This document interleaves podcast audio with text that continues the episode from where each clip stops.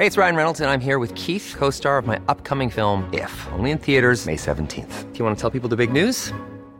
All right, I'll do. Sign up now and you'll get unlimited for $15 a month in six months of Paramount Plus Essential Plan on us. Mintmobile.com slash switch. Upfront payment of $45 equivalent to $15 per month. Unlimited over 40 gigabytes per month. Face lower speeds. Videos at 480p. Active Mint customers by 531.24 get six months of Paramount Plus Essential Plan. Auto renews after six months. Offer ends May 31st, 2024. Separate Paramount Plus registration required. Terms and conditions apply if rated PG.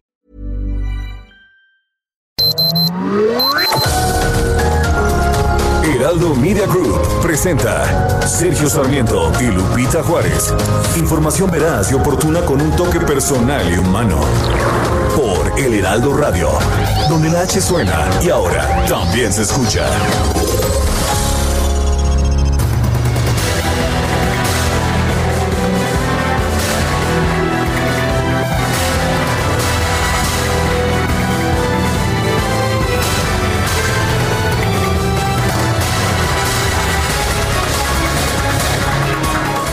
Hola a todos, un placer saludarles. Muy buenos días, bienvenidos a la información de este viernes. Ya viernes, nos estamos acabando el mes de octubre y estamos a 23 de octubre de este 2020, de este año, que ha sido un año muy difícil en materia de salud y en materia económica. Hoy es Día del Médico. Muchas felicidades a todos los médicos, a todas las doctoras, los doctores que han hecho un esfuerzo extraordinario en medio de esta pandemia. Usted sabe, pues, cómo empezaron las cosas, no se sabía nada del coronavirus, poco a poco, pues como dicen los mismos médicos, hemos ido aprendiendo en el camino, muchos de ellos empezaron a dar la batalla, a dar la lucha, a dar su vida incluso al principio de esta pandemia y estaban ahí al pie del cañón, como dicen ellos mismos, en primera fila con las herramientas que tenían. Al principio, se acordarán ustedes todo lo difícil que resultó para los médicos que no contaban con el equipo. Hoy es día del médico Felicidades a todas, todos. Nuestro reconocimiento para todas y todos ustedes. Bueno, y pese eh, ahí le, voy a, dar a, a, esta información, pese a un pacto de civilidad. Bueno, pues salieron ahí las pancartas en medio de la comparecencia de funcionarios de salud en la Cámara de Diputados. Mantas y pancartas en esta comparecencia. La bancada del PAN acusó que la ineptitud de las autoridades causó las muertes de la epidemia de COVID. En la comparecencia de funcionarios del sector salud se colocaron ahí cruces al pie de la mesa directiva en símbolo de las 87 mil muertes por esta enfermedad. Desplegaron una gran manta los legisladores con una frase, la ineptitud también mata, con fondo negro al comenzar la participación de una de las diputadas, Marta Estela Romo, legisladores de Morena subieron a la tribuna y bueno, se exigió respeto, se alertó que no había sana distancia y que podría lastimarse a los funcionarios. La vicepresidenta de la Cámara, Dolores Padierna, tuvo que intervenir con sus compañeras, mientras que la presidenta de la Cámara, Dulce María Sauri, en la Cámara Baja llamaba al orden. Déjeme decirle que pues se dieron una urna al secretario de Salud, al señor Alcocer, quien dijo que pues eh, no es para enorgullecernos, ¿no? Pero que esto, esto pudo haber estado mucho peor, lo que dijo el día de ayer. ¿Cómo la Bueno, pues eso fue lo que declaró y el que estaba muy contento que le tuvieron que llamar la atención, el doctor Hugo López Gatel, ¿no? La estrella, dicen, de este sexenio ahí tomándose algunas fotos, algunas selfies. Bueno, pues en medio de todo esto, déjeme decirle que Chihuahua regresa a semáforo rojo por COVID-19 con medidas extremas, con 21.178 casos confirmados. 1.699 decesos por COVID-19 y siete hospitales al límite de su capacidad. El estado de Chihuahua volvió este jueves al semáforo rojo con medidas extremas para la población. El gobernador Corral Jurado anunció que toda la entidad deberá acatar medidas drásticas a fin de evitar la propagación del virus que en este momento se encuentra en su pico más alto. Detalló que habrá ley seca los fines de semana a fin de evitar reuniones y fiestas, así como restricción de movilidad en Ciudad Juárez a partir de las 10 de la noche, esto con el propósito de que la la pandemia pueda ser controlada en términos de las capacidades del sistema de salud. Y es que en los últimos 15 días, pues lo que han eh, visto es que se ha dado un aumento muy importante, un aumento considerable de contagios, personas hospitalizadas, así como demanda de pruebas en los diferentes laboratorios. Este jueves se reportaron 708 nuevos casos confirmados para un acumulado de 21.178, así como 40 defunciones para un total de 1.699. Y bueno, pues hay que estar muy atentos, hay que estar muy pendientes porque pues vamos a, a ver si hay algunos de las entidades, algunos de los estados que también tendrán ajustes en sus semáforos. Vamos a estar muy pendientes, le tendremos toda la información. En ese caso está la Ciudad de México, muchos casos nuevos también para San Luis Potosí, para Zacatecas. Hay que estar pues con todas las medidas, sin duda con todas las medidas como nos han pedido los médicos. El, eh, decía el doctor Paco Moreno del ABC con quien hemos estado platicando en las eh, últimas semanas, en los últimos meses. Eh, mañana es Día del Médico, o sea, hoy es Día del Médico y nos refería si nos quieren hacer un regalo, solo uno, haznos uno nada más. Usa el cubrebocas. Y bueno, también eh, información del debate por allá en los Estados Unidos. Lo vio usted, estuvo al pendiente. Ya faltan eh, prácticamente dos semanas para este debate. En una presentación donde todo el mundo decía al principio, bueno, y el presidente Trump nos lo cambiaron. El eh, presidente Trump y el candidato demócrata Joe Biden intercambiaron acusaciones de corrupción y de recibir dinero de Rusia y China. Uno que subrayó las divisiones de un país profundamente polarizado y las divergencias ideológicas y políticas entre ellos. El mayor choque fue notable en torno al cuidado de la salud, la raza, la migración, medio ambiente. Eh, y bueno, Biden destacó que tiene planes para mejorar el Obamacare. Negó que se trate de un proyecto socializante como opinó Trump, que a su vez insistió que tiene un mejor proyecto. Biden recuerda cuando Trump llamó violadores a los mexicanos y bueno, él insiste que no es racista. Así estuvieron las cosas el día de ayer en un debate pues interesante, en un debate debate donde sí se pudo hablar, a pesar de que, pues ya sabe usted, los, el otro, el debate anterior, pues era una serie de interrupciones. Este es el último debate, uno de ellos no se pudo llevar a cabo por el tema de coronavirus del presidente de los Estados Unidos, Donald Trump. Y bueno, pues ya eh, faltan tan solo unos días, veremos cómo se ponen las cosas allá en los Estados Unidos. Ayer el presidente Trump decía, ¿quién ganó el debate? Y ponía el mismo Trump. Así, así está las cosas rumbo a la elección del próximo 3, ya 3 de noviembre. Son las 7 de la mañana con 7 minutos. Extra, extra. Las destacadas del Heraldo de México. Ay, es viernes y el, el Quique lo sabe. Y ella está aquí, Itzel González en la cabina en vivo y a todo color. Oye, qué buena producción traes esta mañana. Lupita, amigos, muy buenos días. Eh, Quique cobrando desde temprano el, el viernes. llevándose su chayo este viernes tempranito para festejar que ya llegamos por fin al fin de semana, Lupita, amigos tiempo de descansar, tiempo de reflexionar. Eh, hoy es Día del Médico. Un, abrazo a todos los radioescuchas médicos. Ahí están los aplausos. Un, un, abrazo especial para mi tío médico, mi tío Noé González, que nos escucha en Monterrey, y a mis primos Jair, Luis y Cristina, que también son médicos allá del Hospital Metropolitano en Nuevo León. Un abrazo porque han estado trabajando arduamente, sin descanso. Qué duro, ¿verdad? Qué difícil. Una Todos los que tenemos un familiar médico, mi sobrino Roberto, jovencito, 27 años, y ahí está en primera línea atendiendo COVID. Así que. Y a todos los médicos, médicos, todos los médicos de todo el país que de veras se la han rifado. Pero hasta, hasta sin dormir, sin descanso, solamente para, para seguirnos cuidando. Y pues por, por lo mismo es importante no bajar las medidas, no relajarnos, seguir utilizando el cubrebocas, seguir con la sana distancia, salir solamente pues a lo básico. De verdad, de verdad, no hay que descuidarnos. Como regalo a los médicos en su día. Lupita, amigos, tenemos mucha información que se publica esta mañana en el Heraldo de México, así que ¿qué les parece si comenzamos con las destacadas? primera plana. Sancionan a 23, desata reclamos norma de gasolineras. Profeco lleva casi 200 revisiones y cierra estaciones que no daban litros de a litro. País, comparecencia pudo ser peor, dice Alcocer. Panistas le dan urna funeraria. López Gatel se toma selfies. Ciudad de México, Milpa Alta, gastan 319 mil en pasteles. En medio de la contingencia sanitaria, la alcaldía de Milpa Alta compró 2.500 kilos de tres leches.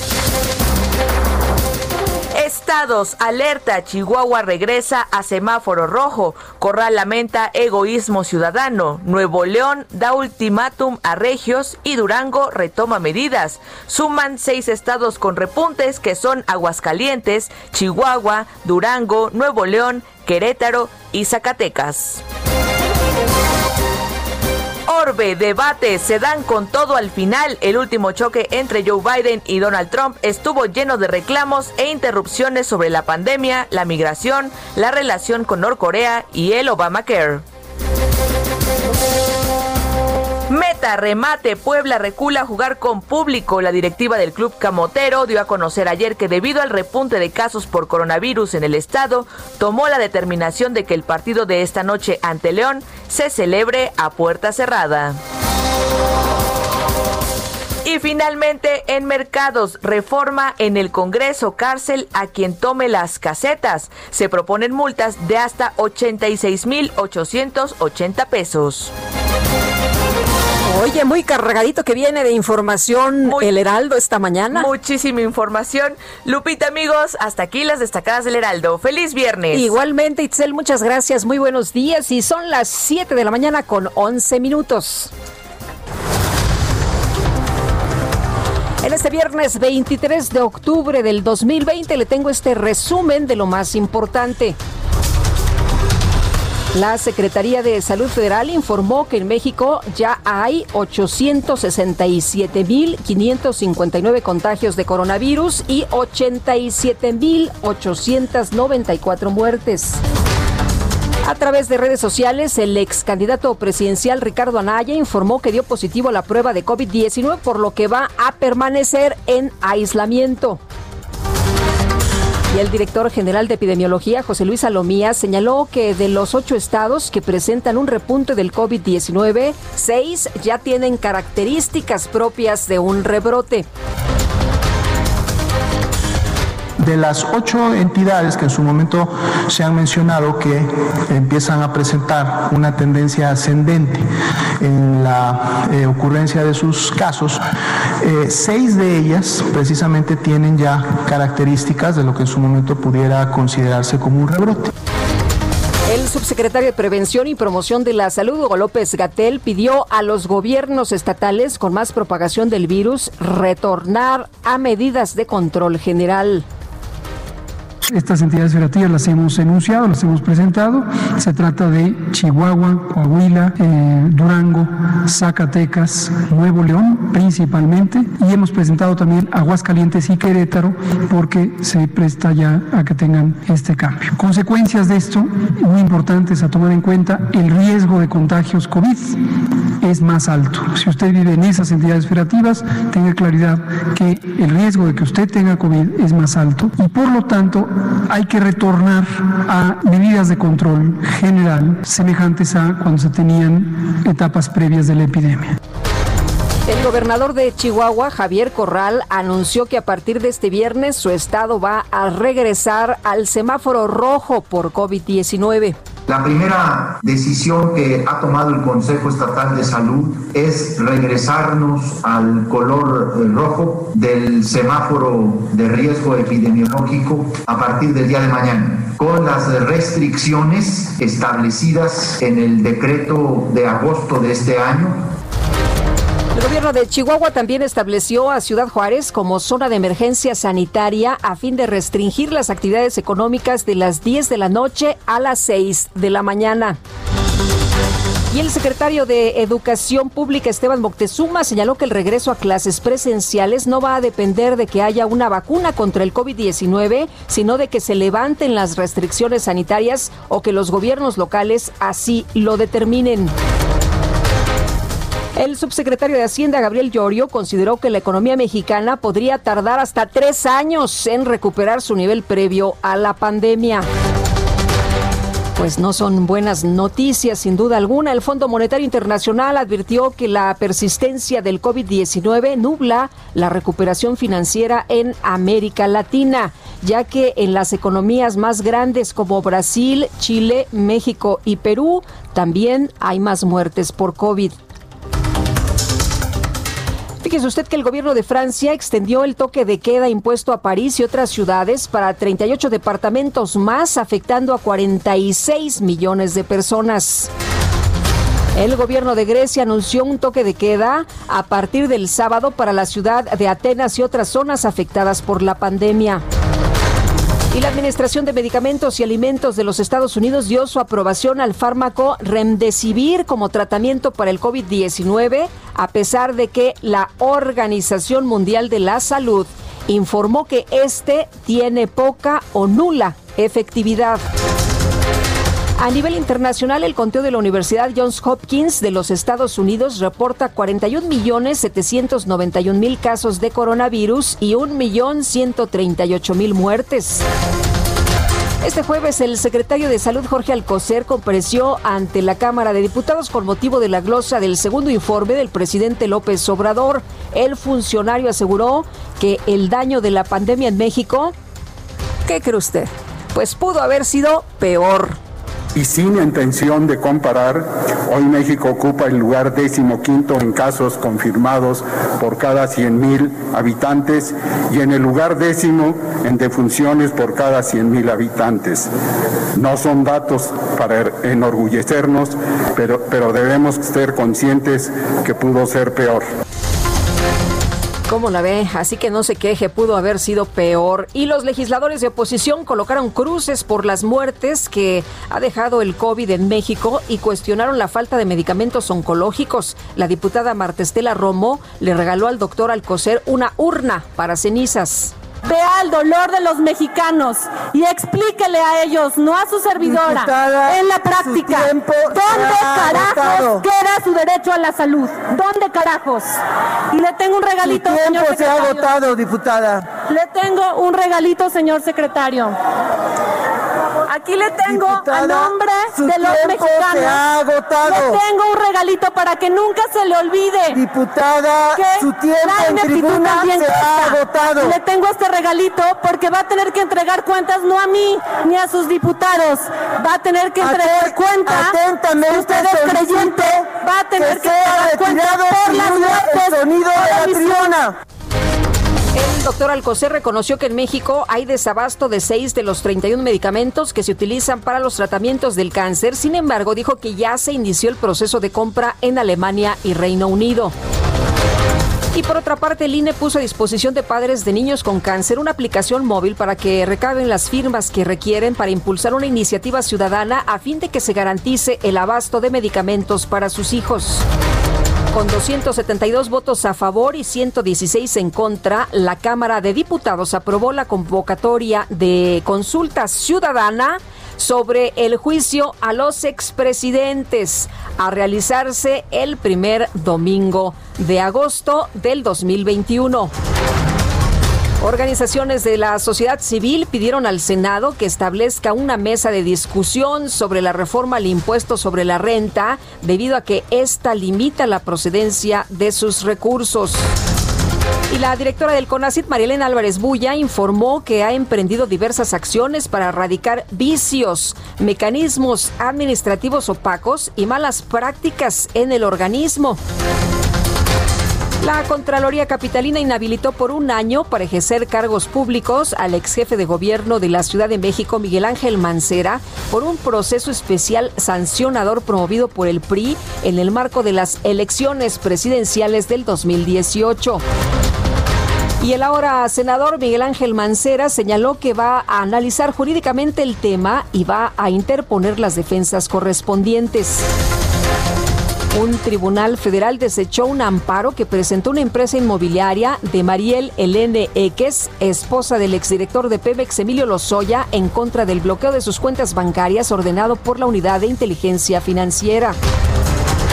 Un juez federal rechazó otorgar una suspensión definitiva al ex titular de la Agencia de Investigación Criminal Tomás Cerón, con la que buscaba que la Fiscalía General de la República le volviera a otorgar escoltas para él y su familia. Y Rafael Guarín, consejero presidencial para la Seguridad Nacional de Colombia, aseguró que los cárteles mexicanos de Sinaloa, Jalisco, Nueva Generación, los Zetas y los Beltrán Leiva son los principales compradores y traficantes de la cocaína que se produce en ese país. La Comisión de Quejas y Denuncias del INE concedió las medidas cautelares solicitadas por dos militantes de Morena en contra del diputado Porfirio Muñoz Ledo para que retire la publicidad que contrató en Internet a fin de impulsar su candidatura a la dirigencia nacional del partido. Pues vamos a ver en qué queda todo este asunto, ¿no? ¿Quién será el presidente nacional de Morena? La incógnita. Bueno, pues vamos a, a saber este fin de semana, el día de hoy o mañana y estaremos pues ahí al tanto, informándole por supuesto de quién será el presidente de este partido después de que se dieron hasta con la cubeta, ya estaban como más tranquilones, ¿no? Ya se veía un tono pues más moderado, pero vamos a ver, vamos a ver quién quién queda, Mario Delgado o Porfirio Muñoz Ledo. ¿Usted qué dice? El presidente López Obrador informó que conversó con su homólogo, eh, homólogo de Alemania, con Frank Walter Steinmeier, Steinmeier, sobre temas como la pandemia, economía y la solicitud de préstamo del Códice Maya de Dresde para los festejos patrios del próximo año. Y la Comisión Internacional de Límites y Aguas de los Estados Unidos agradeció los esfuerzos del gobierno de México para cumplir las obligaciones del Tratado de Aguas Internacionales de 1944. El Servicio de Inmigración y Control de Aduanas de los Estados Unidos reportó un aumento de 26% en los cruces ilegales de mexicanos en 2020. Y este jueves se llevó a cabo el segundo y último debate entre el presidente de los Estados Unidos, Donald Trump, y el candidato del Partido Demócrata, Joe Biden. Esto rumbo a las elecciones del próximo 3 de noviembre. En su intervención, el presidente Trump señaló que violadores, asesinos y personas con bajo coeficiente intelectual son quienes buscan entrar a su país. Y por otro lado, Joe Biden afirmó que Rusia, China e Irán van a pagar por haber interferido en las elecciones de los Estados Unidos. En la información de los deportes, las Águilas de Filadelfia derrotaron 22-21 a los Gigantes de Nueva York. Y son las 7 de la mañana ya con 21 minutos. Si tú no estás aquí, me sobra el aire. No quiero estar así. Si tú no estás, la gente se hace nadie. Si tú no estás aquí, no sé. ¿Qué diablos hago amándote?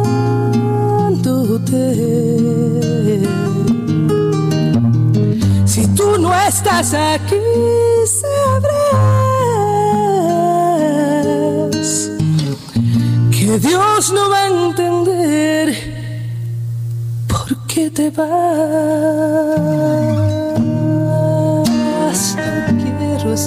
Bueno, y estamos escuchando a Rosana. ¿Y por qué la estamos escuchando? Bueno, fue una petición del cumpleañero de Sergio Sarmiento, que el día de ayer votó porque escucháramos a Rosana en su cumpleaños, esta cantautora española que se dio a conocer, se acordarán ustedes con su tema El talismán de su disco Lunas Rotas, ha sido galardonada en varios premios, destacando en las categorías de álbum Revelación, Mejor Solista Femenina y Mejor Artista Femenina Latina. Así que hoy estaremos escuchando en la música a Rosana. Si tú no estás aquí. Y vámonos con información desde Bucareli. Por allá se encuentra ya a esta hora de la mañana Javier Ruiz para darle a usted todos los datos. Javier, ¿qué tal? Hola Lupita, ¿qué tal? Excelente mañana. Y justamente hace unos momentos recorrimos el eje 1 poniente de la avenida Bucareli. Bastante complicado, Lupita. Tenemos un plantón desde hace dos días, hay que recordarlo, aquí en la zona de la Secretaría de Gobernación. Esto provoca pues cortes a la circulación por parte de elementos de la Secretaría de Seguridad Ciudadana.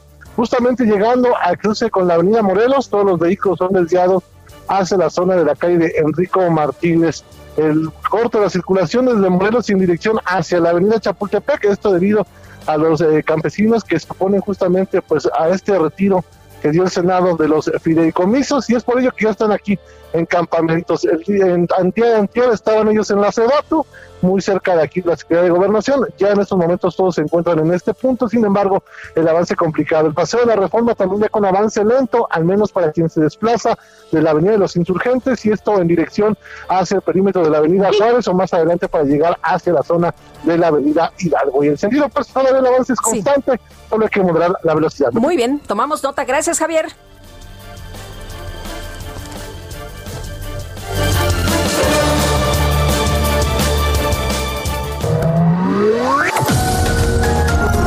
Sergio Sarmiento y Lupita Juárez quieren conocer tu opinión, tus comentarios o simplemente envía un saludo para ser más cálida esta mañana. Envía tus mensajes al WhatsApp 5520 109647.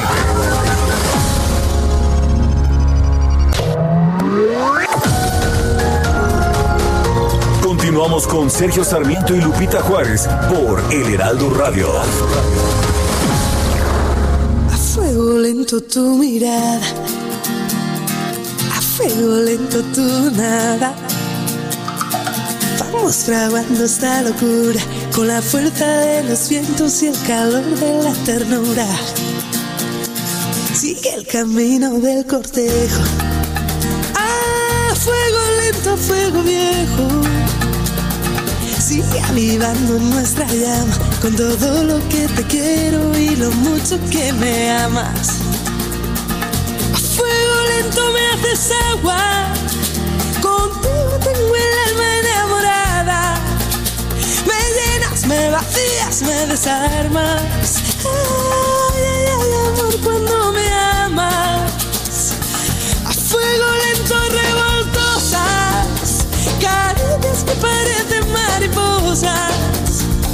Cuelan por debajo de la Ay, pero qué bonito, a fuego lento de Rosana, quien está de cumple esta mañana. Y bueno, pues, eh, bueno, más bien le adelantamos el, el, cumple, ¿no? La verdad, la verdad ya ve que somos bien fiesteros por acá. Y un abrazo con esta música a nuestro querido Sergio Sarmiento, que está de cumple, hoy cumpleaños. Y se tomó el día, ese fue uno de sus regalos. Así que... Espero que le esté disfrutando mucho, mucho esta mañana y que vengan cosas muy buenas para ti, mi querido Sergio, lleno de, de amor, por supuesto. Oiga, esta mañana se está llevando a cabo una entrega de reconocimientos en el Día de las Médicas y los Médicos. Estaremos con esa información en un momento más. Y bueno, seguimos disfrutando de la música de Rosana y también, también agradeciendo sus mensajes esta mañana. Nos dice eh, Patricia, la de todos los días. Hola, excelente viernes. Les deseo a ustedes y a todo el equipo. Y recuerden que hoy es día de lectura. Efectivamente, hoy es viernes de lectura. Por supuesto. ¿Qué me recomiendan? Les saludo desde Tequisquiapan, Querétaro. Y sí, soy Patricia, la de todos los días. Yo acabo de leer un libro que se llama La Dama de la Guerra. Es eh, un libro que la verdad le recomiendo mucho sobre la vida de Clementine Churchill, la esposa de Winston Churchill, como la ve nada más y nada menos. Estoy leyendo un libro también muy duro pero también eh, un libro que me parece a mí es muy importante conocer em, y se llama Un sicario en cada hijo te dio. Así que, pues, eh, este, este libro eh, que nos habla de cómo los niños, de cómo nuestros niños se meten en eh, cuestiones de, pues, del narcotráfico, ¿no? es un libro, le digo, muy duro, y, pero vale la pena leerlo para comprender Em, lo que está pasando en México. Niños que pertenecen a, bandas, eh, uno podría sorprenderse de la edad a la que empiezan como sicarios, imagínense nada más, 8, 9 años, los más jóvenes, eh, no nada más consumo de drogas, no nada más como halcones, no nada más pues haciendo mandados, ¿no? Sino tomando decisiones, utilizando armas largas y bueno, pues todo lo que conlleva pertenecer a una banda del crimen organizado y ser un sicario.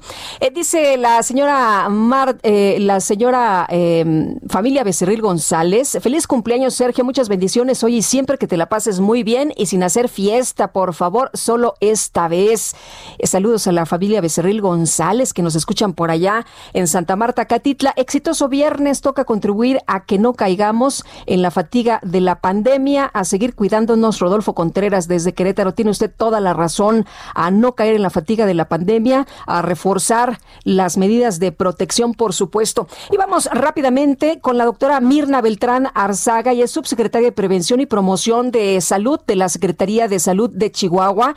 Y es que el Consejo de Salud el día de ayer informó que el Estado será la primera entidad en regresar a semáforo rojo por COVID-19. Pensamos que íbamos a ir saliendo, ¿no? De rojo a naranja y luego amarillo y luego verde, pero la situación y la realidad son otras. Doctora Mirna, buenos días.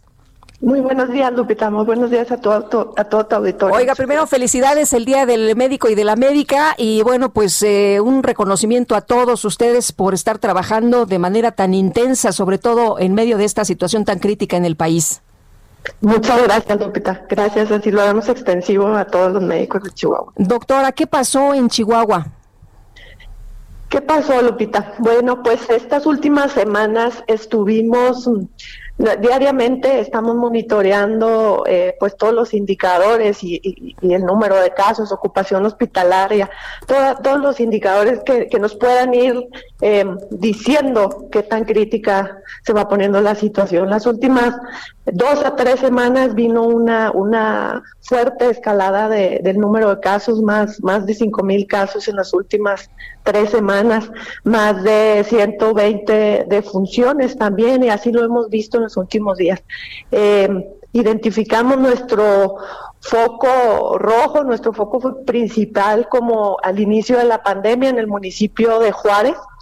Eh, y el municipio de Chihuahua. Sin embargo, Juárez sigue siendo hoy nuestro, nuestro epicentro y no nos está eximiendo de que ya el resto de los municipios están eh, está teniendo una alza de los casos, sobre todo tenemos una alta carga en seis municipios del estado.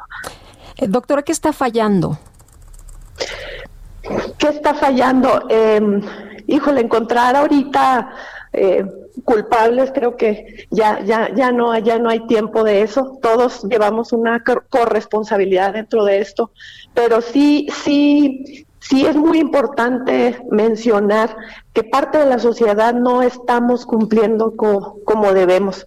Eh, creo que al, momento de, cambiar del semáforo naranja al amarillo, eh, la sociedad eh, pensó que ya era un pase automático al regreso a la vida normal y fue por más llamados que estuvimos haciendo diariamente los diferentes niveles de gobierno, municipales y, el estatal, eh, pues no logramos convencer a esa, a esa población y relajamos las medidas, se relajaron las medidas en la sociedad, las medidas preventivas del uso del cubrebocas, del lavado constante de manos, de la no concentración de personas, identificamos un alto número de fiestas, eh, eh, clandestinas y no clandestinas. Entonces, de, de, verdad ha sido, ha sido muy duro, duele mucho en el corazón esto que como sociedad no, no, no hemos comprendido realmente el problema. Y bueno, pues hoy se suma la, la, el inicio de la temporada invernal con influenza y el resto de las enfermedades respiratorias, que esto pues nos viene a complicar más el, el manejo de la pandemia. ¿Usted cree que el uso del cubrebocas sí sirve, doctora? Eh, claro, por supuesto que sí, sobre todo en, la, en, en, en, los espacios públicos y, laborales. Es muy, muy importante utilizar el cubreboca, incluso en nuestro entorno cercano familiar, eh, porque em, eh, las personas que estamos saliendo en el día a día a trabajar, pues bueno, también estamos poniendo en riesgo a nuestro, a nuestro círculo cercano eh, y exponiéndolo al riesgo del contagio. ¿Qué, ¿Qué pasa en los hospitales? ¿Cómo está la situación en estos momentos? Bueno, los hospitales de Chihuahua estamos viviendo un momento complicado. Eh, hemos tenido cinco, seis, hasta siete hospitales eh, saturados durante las últimas semanas. Estábamos ya en un proceso, Lupita, de, del regreso, de la desconversión para, para ampliar de nuevo nuestra, nuestra capacidad de, consulta, al resto de las enfermedades, porque pues el resto de las enfermedades no se ha detenido. Entonces nos llega el, el golpe y la alza en ese, en ese momento lo cual nos, nos conllevó a esa saturación de hospitales sumado al alza de casos. Eh, han sido momentos muy complicados, eh, sin embargo hemos logrado hacer también una sinergia entre las instituciones públicas y, privadas y hemos hemos estado pues compartiendo esos esos casos y dándole la mejor atención a la población eh, sin embargo nos ha sido en algunos momentos insuficiente. En este momento el Instituto Mexicano del Seguro Social está ampliando su capacidad hospitalaria, eso nos va a ayudar mucho y nos va a dar un respiro. Sin embargo, hoy amanecemos casi con el 70% de ocupación hospitalaria general y un 67% eh, con ventilador, de camas con ventilador. Entonces sí, eh, esperamos todavía dos a tres semanas de, de periodo crítico, pues estamos haciendo todo lo posible para, para ampliar más nuestras capacidades. Hoy por hoy las camas y los ventiladores no están siendo el problema, Lupita. Hoy por hoy el, el, el, personal de salud es el que en el que estamos mermados. El personal de salud está cansado, el personal de salud también es vulnerable, también se enferma, también, también nos morimos. Entonces, en estas últimas semanas hemos notado también una alza más importante en, el, en los casos del personal de salud y pues eso también nos, nos merma, nos hace esas camas que tenemos infuncionales al no tener el personal eh, suficiente. Doctora, ¿qué le dicen los médicos? ¿Están, están fatigados? ¿Están frustrados? Sí, Lupita, están muy cansados. Eh, hemos visto eh, mucho dolor dentro, dentro del personal de salud, de los médicos. Eh, sin embargo, no han cejado en, en, esa atención. Eh, nos han dicho, no nos vamos a cansar de, de, de dar la atención hasta donde, nuestra, hasta donde nuestras máximas capacidades nos den y más allá. Y tanto ha sido así que muchos de nuestros compañeros han, han, han dejado la vida en esto pero, pero también eh, nos, han, nos han externado el dolor y esa frustración de continuar viendo a las personas que no, que no nos cuidamos, que, que estamos haciendo fiestas, que queremos tener nuestra vida normal cuando ellos mismos están dando su vida por esa población. Muy bien, pues doctora, le aprecio mucho que haya platicado con nosotros esta mañana. Y bueno, pues ahí semáforo rojo de nueva cuenta. Pensamos que iba a ser al contrario, ¿no? Que íbamos a tener semáforo naranja y luego amarillo y luego íbamos a llegar al, al verde, pero no ha sido así. Claro, Lupita, ha sido, han sido momentos muy difíciles.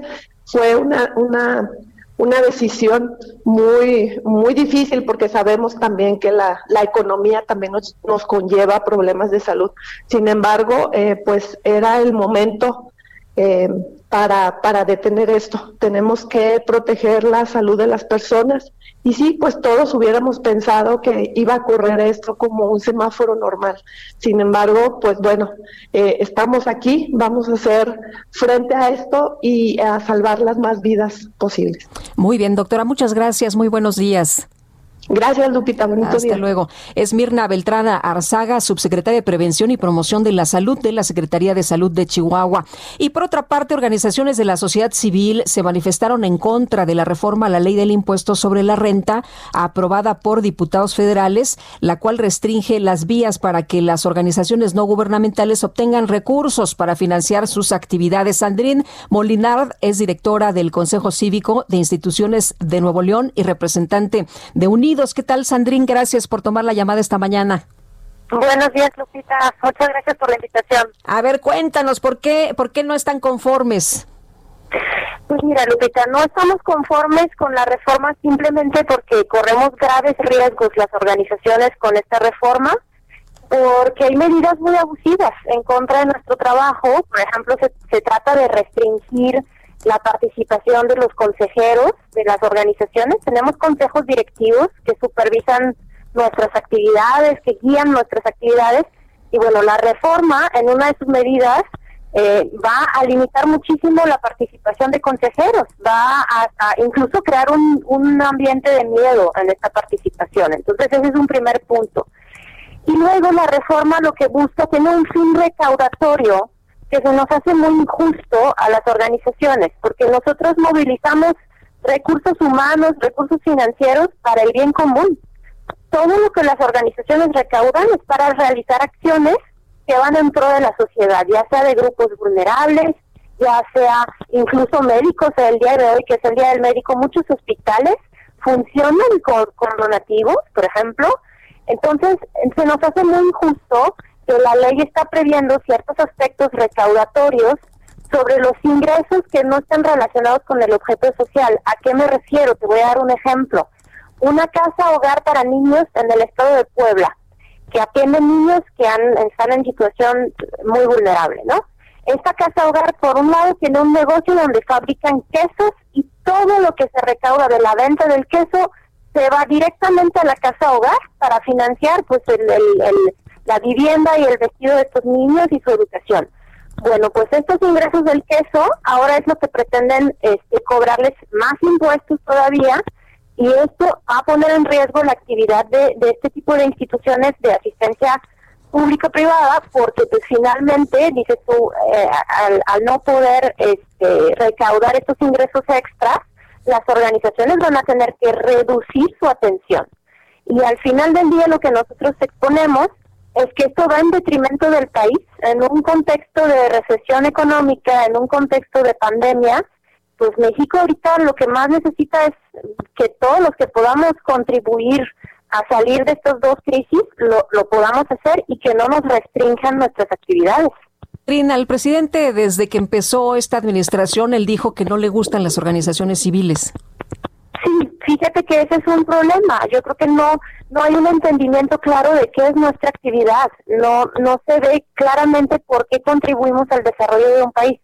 Y mira, Lupita, es muy muy destacable que los países, las democracias más avanzadas, los países más prósperos tienen en lo general una sociedad civil muy desarrollada y muy activa. Y aquí en México, desafortunadamente, como hay muchas restricciones a este derecho de asociación, pues no hemos tenido el desarrollo suficiente de asociaciones. Podríamos tener cuatro, cinco, seis veces más organizaciones civiles en el país, ayudando en muchísimos temas que se necesitan, desde la protección del medio ambiente hasta la atención a grupos vulnerables, atención a migrantes, etcétera. Pero pues con estas medidas el, el presidente sí está tomando acciones que van a impactar todavía más al sector. Eh, Sandrín, ¿creen ustedes que esto los va a ahorcar? ¿Van a haber mermados los recursos que, que les lleguen? ¿Va a ser mucho más difícil obtener recursos? Sí, va a ser complicado, sobre todo para todas estas organizaciones que ya lograron desarrollar un modelo, vamos a llamarlo de autosostenibilidad, precisamente que han desarrollado alguna venta de servicios, que han desarrollado algunas actividades que les permiten pues sustentar sus, su objeto social, atender a las personas que tienen que atender, pues estas organizaciones se van a ver este, efectivamente en apuros, va a estar muy complicado. De hecho, el CMFI ha hecho una, un análisis, estima que tal vez hasta 1.800 organizaciones podrían llegar a desaparecer en el país. Y bueno, pues también hay que reconocer que somos un sector que en México genera 1.400.000 empleos y que produce un 2% del PIB, entonces tampoco nuestra aportación es tan menor y, y, y este, estas reformas además podrían amenazar que más mexicanos pierdan sus empleos en los próximos meses. Ahora, eh, ustedes están manifestando en contra de esta reforma. Eh, ¿Se puede hacer algo más que manifestarse? Mira, sí, vamos a estar tratando ahora con los senadores de modificar algunos aspectos de esta reforma que pensamos que podrían ayudar muchísimo a que no se cree un entorno adverso. Pero definitivamente que hay medios de defensa. El, el derecho de asociación está previsto en el artículo noveno de la Constitución. Entonces, claro que se va a abrir la puerta a amparos eh, y eventualmente incluso a acciones eh, legales un poco más eh, ambiciosas que pudieran permitir tumbar este, la reforma, precisamente por afectar un derecho que está en la Constitución. Es un derecho, además, que está también en, tratados internacionales que ha suscrito México. Entonces, si aquí en México eh, no nos dan la razón, podríamos incluso irnos a instancias eh, internacionales al respecto. Muy bien, pues Andrín, muchas gracias por platicar con nosotros, por hablarnos de la importancia que es eh, conocer de, de, este tema y del trabajo que hacen las organizaciones no gubernamentales, porque parece que para algunos todavía no queda muy claro. Sí, claro, hace falta que se conozca mucho más, de hecho. Muy bien, gracias, buenos días. Gracias, Lupita. Sandrín Molinar, directora del Consejo Cívico de Instituciones de Nuevo León y representante de Unidos. Y a pesar de que México llegó a un acuerdo con Estados Unidos por el Tratado del Agua, la problemática pues todavía continúa y vamos a platicar con eh, eh, Norma eh, Solórzano, especialista en tratados internacionales de la UNAM. ¿Qué tal? Muy buenos días. Buenos días. ¿Cómo está, maestra? Muy bien, muchísimas gracias. Bueno, me da gusto saludarla. Oiga, pues que ya se solucionó el problema, el presidente estaba un poco enojado, pero dijo que pues eh, tenía que pagarse, ya se hizo este, este pago a los Estados Unidos y bueno, el, el punto es que continúa el problema, ¿no? Continúa la situación por el agua aquí en el país. Sí, efectivamente, la situación, aun cuando se haya firmado este acuerdo eh, dentro de la Comisión Internacional de Límites y Aguas, pero sin duda el problema aquí es eh, todavía el desabasto.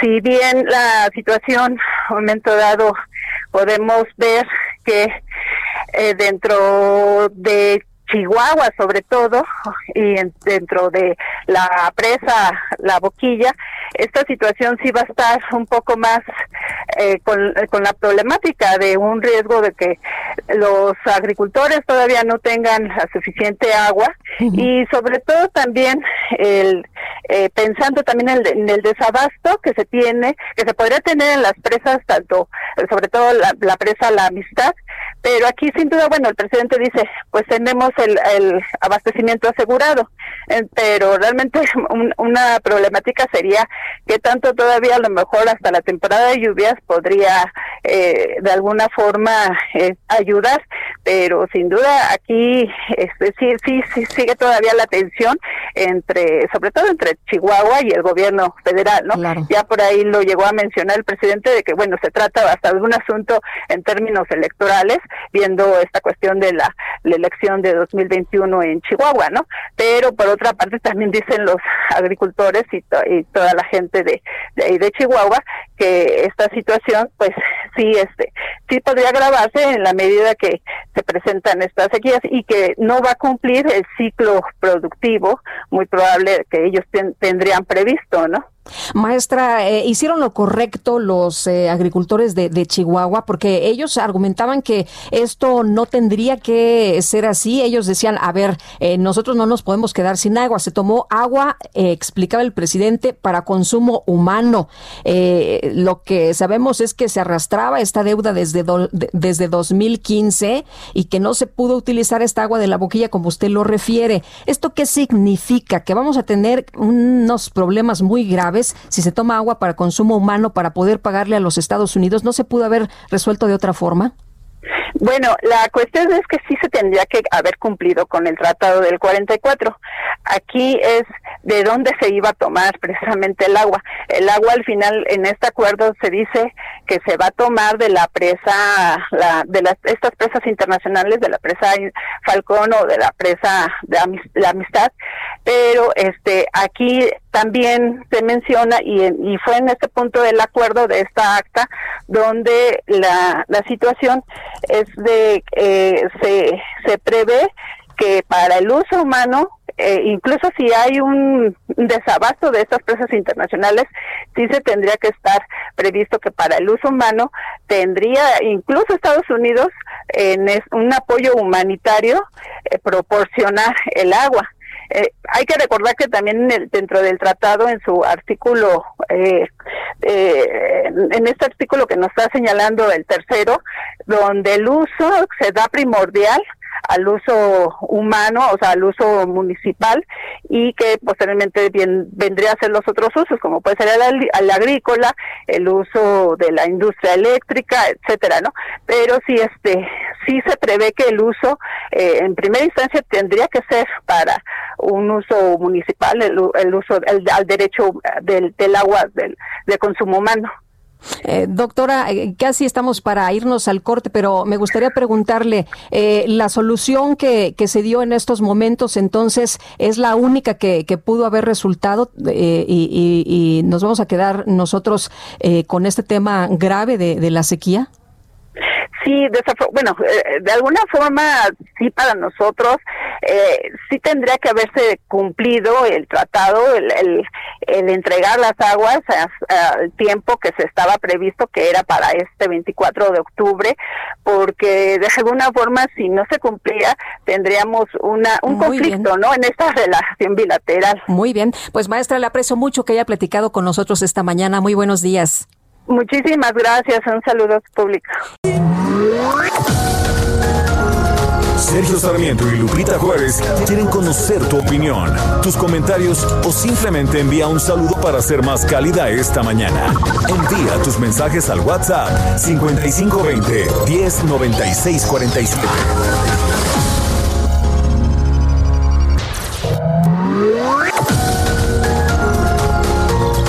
Continuamos con Sergio Sarmiento y Lupita Juárez por El Heraldo Radio.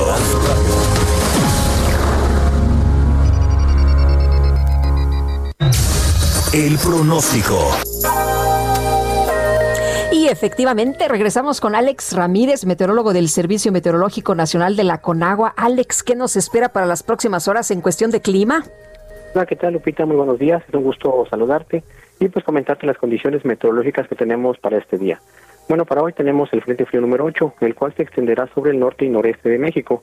Ese sistema ocasionará potencial de lluvias con intervalos de chubascos acompañados de descargas eléctricas y vientos fuertes.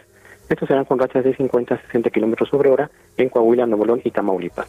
Asimismo, la masa de aire frío que lo impulsa provocará un descenso de las temperaturas a partir de esta tarde-noche sobre el norte y noreste del territorio nacional.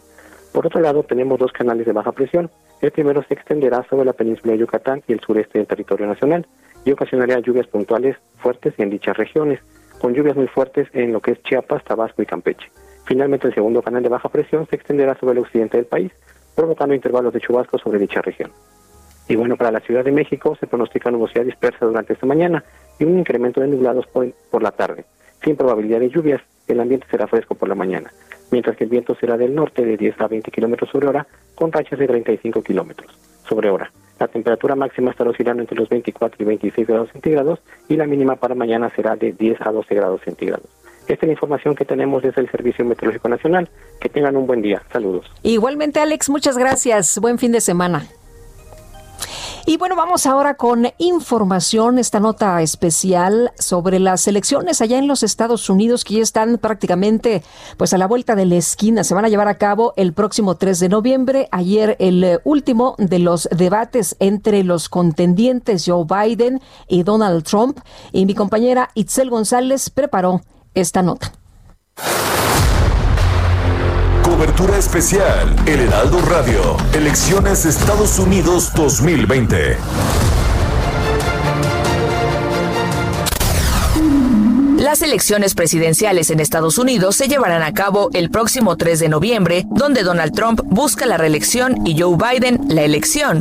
En este sentido, uno de los temas que más llama la atención de las personas es que en Estados Unidos las elecciones no se llevan a cabo los fines de semana, sino el martes después del primer lunes de noviembre.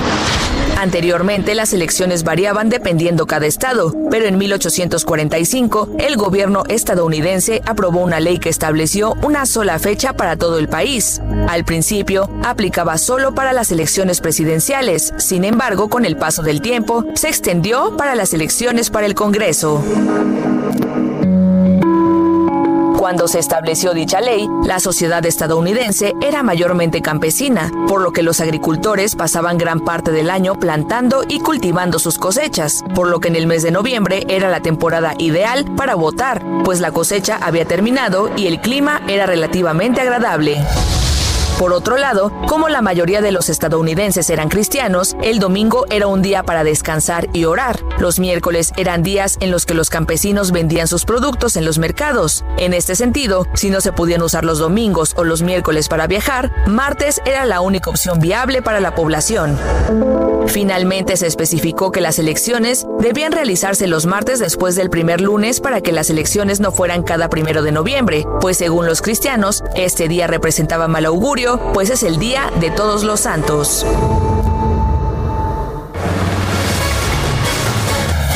Bueno, y precisamente sobre lo que ocurrió ayer en el debate rumbo a la elección del 3 de noviembre, vamos a platicar con el doctor Gabriel Guerra Castellanos, analista, presidente y director general de la firma Guerra Castellanos y Asociados, y a quien saludo con mucho gusto, como siempre. ¿Cómo estás? Lupita, qué gusto saludarte, muy feliz viernes. Igualmente. No sé qué tan desvelado estoy después de haber visto el, debate ayer. Eh, te acabaste tus palomitas. Eh, oye, no, pues eh, estuvo estuvo interesante, ¿no? Estuvo interesante. El primer debate, ya sabes, pues todo descontrolado, muchas quejas. Ayer yo veía muy buenos comentarios de cómo se estaba llevando a cabo el debate. ¿Tú cómo lo viste?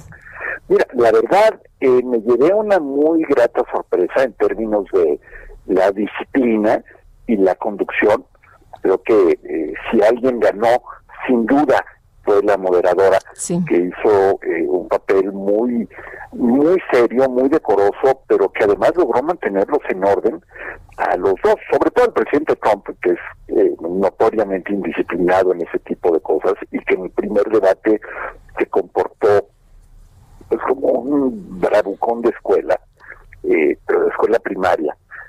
Y ayer parecía por momentos un poco como el niño regañado que está tratando de quedar bien con, con la maestra.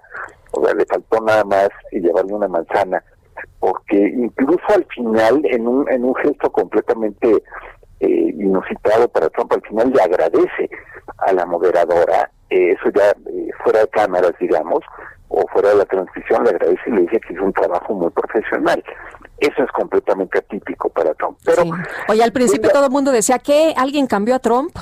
Sí, exacto. Eh, yo creo que eh, Trump y sus asesores se dieron cuenta de la debacle que fue para él el primer debate. O sea, al final del día eh, sí sacó de balance, sí desconcentró a Biden en el primero, pero eh, quedó él muy mal y recibió muchas críticas y no sumó un punto. Y cuando cuando vas tan atrás en las encuestas, los debates son tu oportunidad, sí, para anotarte un golpe de knockout, pero si no, por lo menos para cambiar un poco la percepción que tienen de ti eh, los votantes. Y yo creo que eso era un poco lo que intentaba ayer eh, Trump. Gradualmente, y conforme fue avanzando el debate, eh, Trump se fue des, descomponiendo un poco, digamos, y Biden también, que llegó muy concentrado y muy enfocado, también fue perdiendo un poco de, concentración, eh, pero creo que fue sin duda un buen ejercicio, plantearon cosas concretas, eh, ambos tuvieron eh, la oportunidad de hablar sin interrupciones, los dos minutos que cada uno tenía, y creo que los usaron bien en ese sentido, pero ya cambia muy poco. Es decir, eh, si de por sí los debates eh, siempre nos generamos muchas expectativas en torno a ellos, la verdad es que salvo algunos casos excepcionales en que alguien mete la pata radicalmente, los debates son un poco, para usar una, una metáfora del box, son un poco como el round 6 y el 7 eh, de una pelea eh, de 12, en que a menos que alguien dé un golpe de knockout o que alguien cometa un error terrible, eh, no pasa nada más que el golpeteo. Sí. Eh, o sea, ¿no crees que el, el asunto de la pandemia, esta acusación de que ha habido mal manejo en contra de Trump, haya hecho el más mínimo rasguño? Mira, yo creo que eso ya eh, lo tiene sabido la gente. No hubo ninguna revelación nueva ayer, salvo los intentos de Trump por salpicar a Biden con supuestas acusaciones de corrupción que no tienen, hasta donde sabemos, no tienen ningún sustento. Pero creo que ayer cada quien le estaba hablando un poco a su público. Eh, al final del día, Trump reiteró eh, lo que ha sido su defensa eh, tradicional de su manejo de la pandemia, del manejo de la economía, del tema eh, migratorio, fronterizo, del tema racial, dice unas cosas Trump que verdaderamente, hubo un momento anoche, eh, Lupita, en que decía, bueno, a mí me gustaría vivir así en una burbujita y en un universo paralelo en el que pudiera yo realmente creerme esas cosas. Yo, si, si Trump se las cree, verdaderamente eh, tiene ya un problema de desconexión con la realidad. Y si no, es el más descarado mentiroso que yo he visto en mi vida. No, lo que dijo ayer acerca de cómo él ha tratado a la comunidad afroamericana, qué pena más, que, que desde Abraham Lincoln nadie había hecho más por la comunidad afroamericana en, en Estados Unidos que él, y todavía se atrevió a decir, bueno, y a lo mejor hasta más que Lincoln, ¿no? Este, que el trato a los migrantes eh, y, a los niños migrantes, que esa sí fue una línea muy dura de cuestionamiento, de nuevo de parte de la moderadora, que fue este, yo, creo que espectacular, eh, porque realmente los puso a los dos contra la pared, pero sobre todo al presidente. Se bueno, dijo, soy el menos racista en este cuarto, ¿no? Sí, no, bueno, este, de, de antología pero en realidad cada quien estaba hablando a su público. Era, era muy difícil ya, además, pues prácticamente a 10 días de la elección, que surgiera algo que pudiera hacer cambiar mucho los puntos de vista. Está muy polarizada la cosa en Estados Unidos. La, la gente está completamente convencida de que uno de los dos es la reencarnación del demonio, ya sea Biden o Trump. Eh, va a ser muy difícil que eso cambie. Y la gran pregunta, Lupita, es si la gente va a salir, o está saliendo, mejor dicho, a votar en los números necesarios para cambiar eh, las cosas o no. De las, de las múltiples simulaciones que he visto yo en línea en medios estadounidenses serios, eh, una de las más interesantes la tiene el Washington Post, porque trae un modelo en el que puedes jugar no tanto con si cambian los porcentajes de simpatía también, pero con la participación electoral de distintos sectores.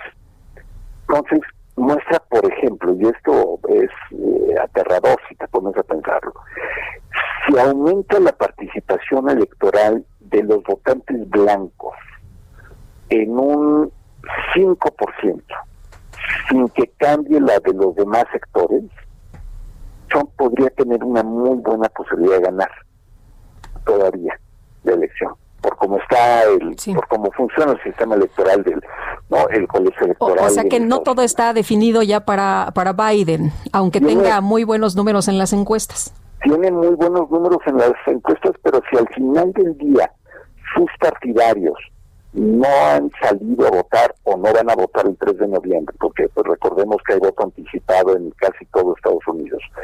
Eh, si no lo hacen en, porcentajes y en números suficientes, todavía por la mecánica esta pues un poco anticuada y perversa del colegio electoral, en que el voto popular no te garantiza la victoria, y todavía se podría llevar una sorpresa. Y eso yo creo que es algo con lo que nos eh, tenemos que quedar para reflexionar el fin de semana.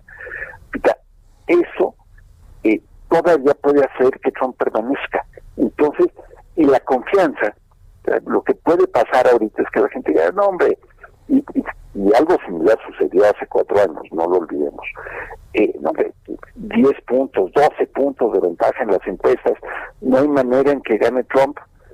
Y entonces, pues ya mejor me ahorro eh, las cuatro horas que voy a tener que invertir en ir y formarme y, depositar mi, mi, voto en la urna del voto anticipado o ir el día 3. Eh, no he escuchado yo la muy buena explicación que nos daba eh, tu colaboradora antes, ¿no? De, de, por qué se da los el primer martes de cada noviembre. Pues pero ya desde tres semanas antes se puede estar votando. Eh, pueden llegar los votos por correo. Fíjate, ayer tuve la oportunidad de ver el debate en una eh, transmisión de una de, una televisora estadounidense eh, de Michigan y el llamado en los anuncios pre y post debate, el llamado de las autoridades estatales era a no mandes tu voto por correo, ven y deposítalo a los centros de recolección de voto anticipado. Mm. ¿Por qué? Porque no confían en que el sistema de correos los entregue a tiempo. Entonces, en fin, todavía hay muchos, muchos eh, resquicios por donde se puede colar.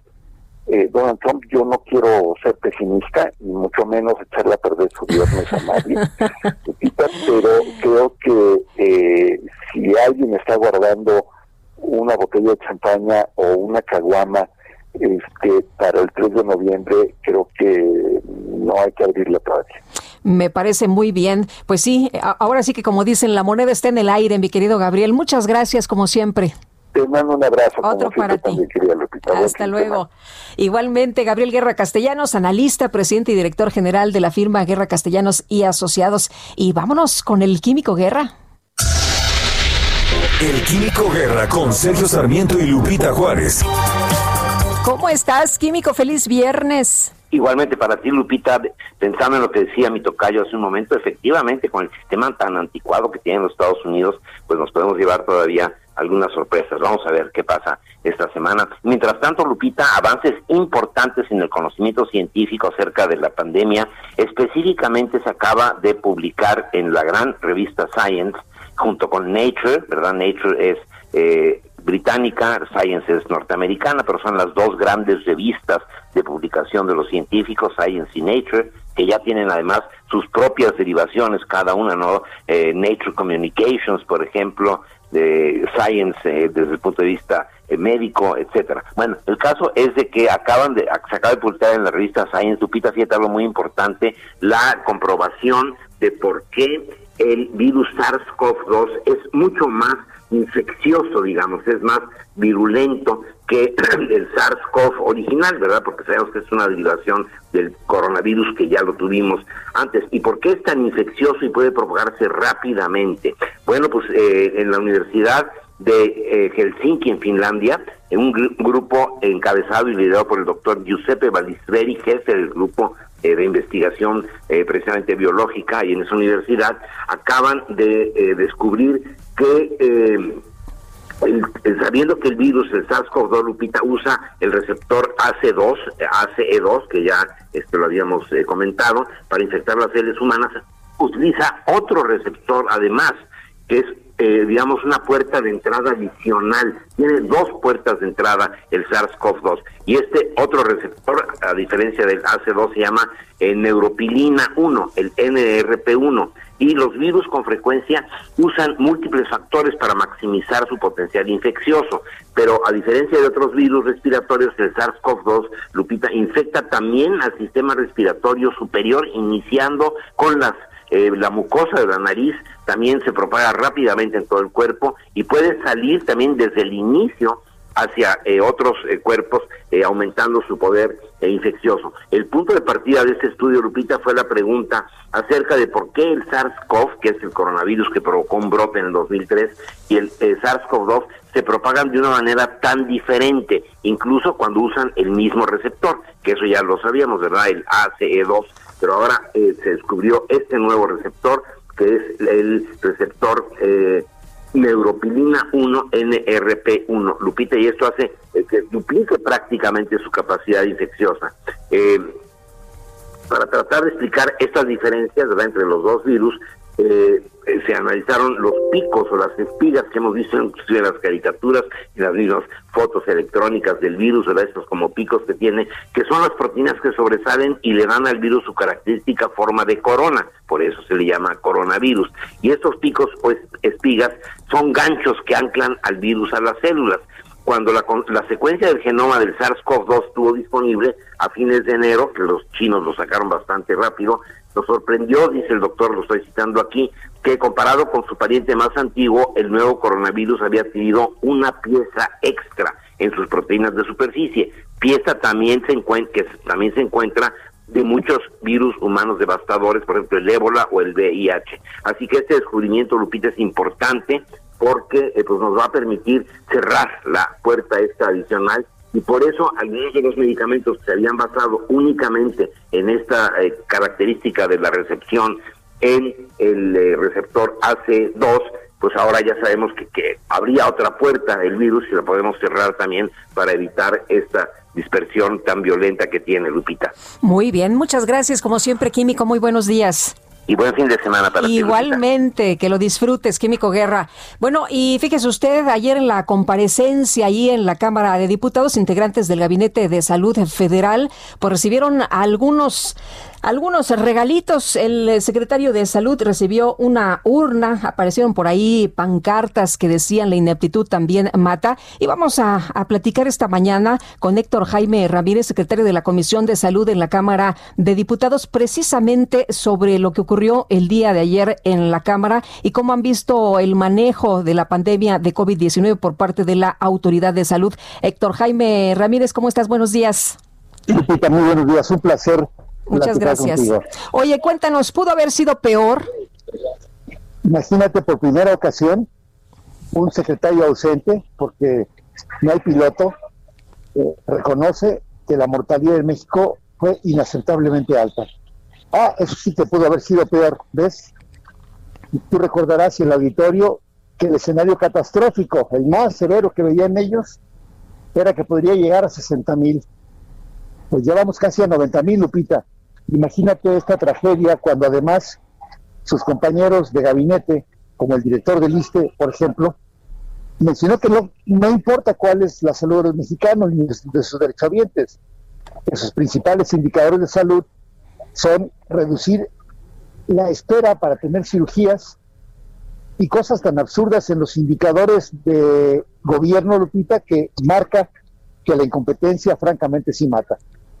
Eh, Héctor, eh, los, los datos que se dieron ayer, decía el propio secretario de Salud, a ver, eh, no es para enorgullecernos, pero a nivel mundial, por ejemplo, México es el décimo país en muertes por COVID-19 por cada 100 mil habitantes y en el 15 en casos confirmados. Es decir, no lo hemos hecho tan mal.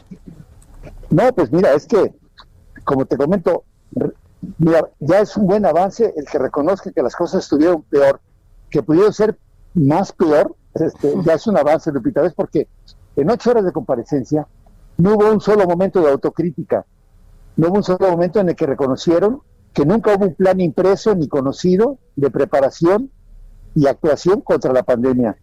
Nunca hubo un momento reconocido en el cual ellos hubieran dicho que realmente los fondos que debían haber existido para la atención directa de los enfermos nunca estuvieron. Nunca reconocieron que habían dicho que no ocupaban dinero y ahora quieren desfondar otra vez el Fondo de Gastos Catastróficos para disque atender la pandemia cuando en el presupuesto de egresos la están dedicando, lo quieren dedicar ahora para el gasto ordinario. Y por último, ni el IMSS, ni el ISTE, ni la Secretaría de Salud reconoció la gran mortalidad de médicos y de enfermeras. Deja tú, nunca puede ser el comparativo con lo que pasa en otros países, dijo él pero lo que sí puede ser un comparativo es contra lo que pudo haber pasado cuando las cosas se hubieran hecho mejor. Es decir, apenas estamos llegando, todavía nos salimos de un brote, cuando dice, no, bueno, ya, ya empezamos a ver un poco de rebrotes y otra vez echar la culpa a los gobiernos. A dos años el secretario de Salud ha estado verdaderamente ausente, fue, una, fue un festejo verlo ayer, porque por primera vez el señor aparece, pero el artista de la sesión durante las ocho horas, Lupita, además, Hugo López Gatel, ¿ves? otra vez faltándole el respeto a su propio jefe, pues se la pasaba tomándose fotos, filmando. haciendo un espectáculo macabro realmente y por eso es que en el PAN pensamos que ante un Juan Ferrer que se la pasó diciendo lo que no está en su portal de transparencia, lo que van a hacer, pareciera que están en campaña, no reconocen el gran agravio que tienen todas las familias mexicanas ante su pésimo manejo, Lupita. Héctor, y estamos con la situación muy grave, ¿no? Eh, Chihuahua regresa a, rojo, eh, otros estados de la República están ahí pendientes en veremos, eh, también está la Ciudad de México, el Estado de México, Zacatecas, entre otros. Claro, y, además fíjate, sin indicadores claros, porque se va a sumar ahora la influenza. Y ayer dijeron bueno, que si bien compraron 30 millones de vacunas para la influenza, se les olvida que los mexicanos somos 128 millones. Por un lado, impidieron que dos laboratorios, Biomo y Glaxo, que producen vacuna de influenza, ya no produjeron esto año. Por otro lado, absorbieron toda la vacuna disponible de Sanofi Aventis, que son 30 millones, mandan la señal a la población que se vacunen solamente los factores de riesgo contra la influenza, pero luego dicen, bueno, lo ideal es que se vacunen todos, no hay ni siquiera vacuna en el mercado privado por esta gran insuficiencia de planeación. La planeación no ha sido nunca su fuerte, Lupita, y por eso no hay medicamentos para niños que también lo reconocieron. Por primera vez dijeron, no hay medicamentos para el cáncer. El más decente fue el secretario, fue el director del Seguro Social que dijo, bueno, no había, pero ya casi tenemos y ya casi vamos a ver que sí se atiendan los niños con cáncer. Imagínate su planeación ahora con esta sindemia que va a haber de dengue en algunos de los lados, de influenza y de COVID, y sin laboratorios suficientes de biología molecular, Lupita, y sin tratamientos suficientes. Bueno, pues ese es el panorama. Entonces, Héctor, gracias por haber platicado conmigo esta mañana aquí en el Heraldo. Buenos días. Muchas gracias a ti y comentarte por último otra vez que tenemos un secretario ausente que debería de renunciar. Digo, me parece que si no hay piloto van a Muy bien. Muchas gracias. Sergio Sarmiento y Lupita Juárez quieren conocer tu opinión, tus comentarios o simplemente envía un saludo para ser más cálida esta mañana. Envía tus mensajes al WhatsApp 5520 109647.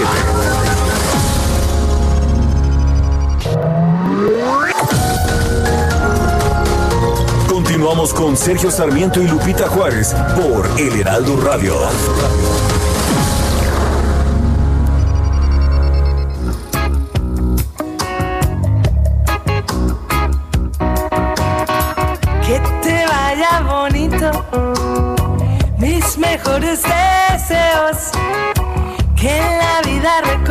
Que siempre esté bueno.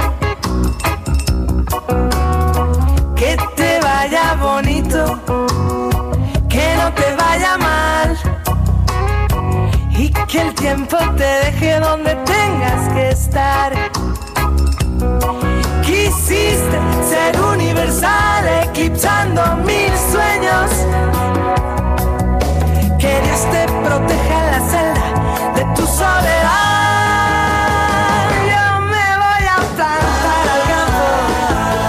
ti no estoy, para ti no estoy, es lo que nos canta Rosana esta mañana, esta chava que pues le compraban instrumentos musicales antes que juguetes, su padre que era pescador, ella después más grandecita se fue a estudiar armónica y guitarra por ahí a los 20 años y mire usted nada más qué buena carrera ha hecho, una gran trayectoria muy reconocida a nivel internacional.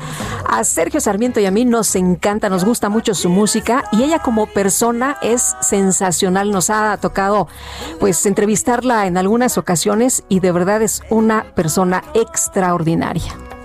Salud amor para ser, fortuna para olvidar tu nombre. Me marcho con las Bueno, me marcho, para ti no estoy. Nos canta Rosana y qué delicia escucharla esta mañana de cumple de Sergio. Buenos días al dinámico líder de comunicación en México. Muchas felicidades a don Sergio Sarmiento en su cumpleaños. Un abrazote y a doña Guadalupe Juárez muchos saludos afectuosos. Su amigo de siempre, Gabriel Sánchez Diosdado de Atizapán de Zaragoza. Excelente día para todos. Y otra persona que también nos dice buenos días, Lupita y Sergio. Gracias a Dios es viernes. Un fuerte abrazo a don Sergio Sarmiento por su cumpleaños y una felicitación a todo el equipo del mejor noticiario de la radio. Feliz fin de semana. Les desea su servidor y amigo Jorge Jiménez. Leemos un abrazo, don Jorge. Hola Lupita, buenos días. Estoy feliz porque termina el maldito horario de verano y es el último día del año que nos levantamos de noche y saludos y buen fin de semana. Bueno, pues ahí algunos que siempre tienen eh, comentarios a favor y en contra, ¿no? Nunca nos hemos puesto de acuerdo con esto del horario. Llegamos al viernes, Lupita, ¿dónde anda el cumpleañero? Qué gracioso el secretario de Salud en su comparecencia. Nos habla de un lugar 10 y un lugar 15 según sus estadísticas y esta mañana me despierto y seguimos en el cuarto lugar de muertos por COVID-19. Pudo ser peor, dice Alcocer, en lugar de haberse puesto los pantalones e imponer las medidas preventivas necesarias desde hace meses. Soy Jesús Díaz de Azcapotzalco y una felicitación a los médicos que sí son valientes. 8 con 33. Reporte Metro con Palmira Silva. Hola Palmira, ¿qué tal? Hola Lupita, muy buenos días. Un saludo a tu auditorio. Les informo que a esta hora registramos afluencia moderada en la red con un intervalo aproximado de paso entre trenes de 3 minutos en las líneas 1, 2, 3 y 9 y de 4 minutos en las líneas 7, 12, A y B. La estación Zócalo continúa cerrada hasta nuevo aviso. No bajemos la guardia y continuamos extremando medidas de higiene en todos los traslados. Es muy importante utilizar correctamente el cubrebocas en toda la red y lavarse las manos al llegar a nuestros destinos.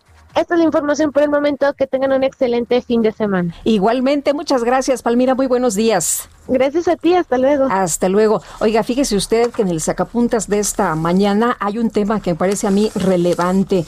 Dice misóginos fuera y es un hecho que la UNAM no permitirá de ninguna forma la violencia de género. Nos cuentan que fue el propio rector Enrique Graue quien solicitó al Tribunal Universitario estudiar el cese definitivo de dos profesores de la Facultad de Química acusados de incurrir en expresiones misóginas y de acoso. De entrada cada ambos fueron separados como docentes. Y otro tema también del sacapuntas relevante, porque este fin de semana, ya en las próximas horas, se dará a conocer. Ahora son aliados, destaca.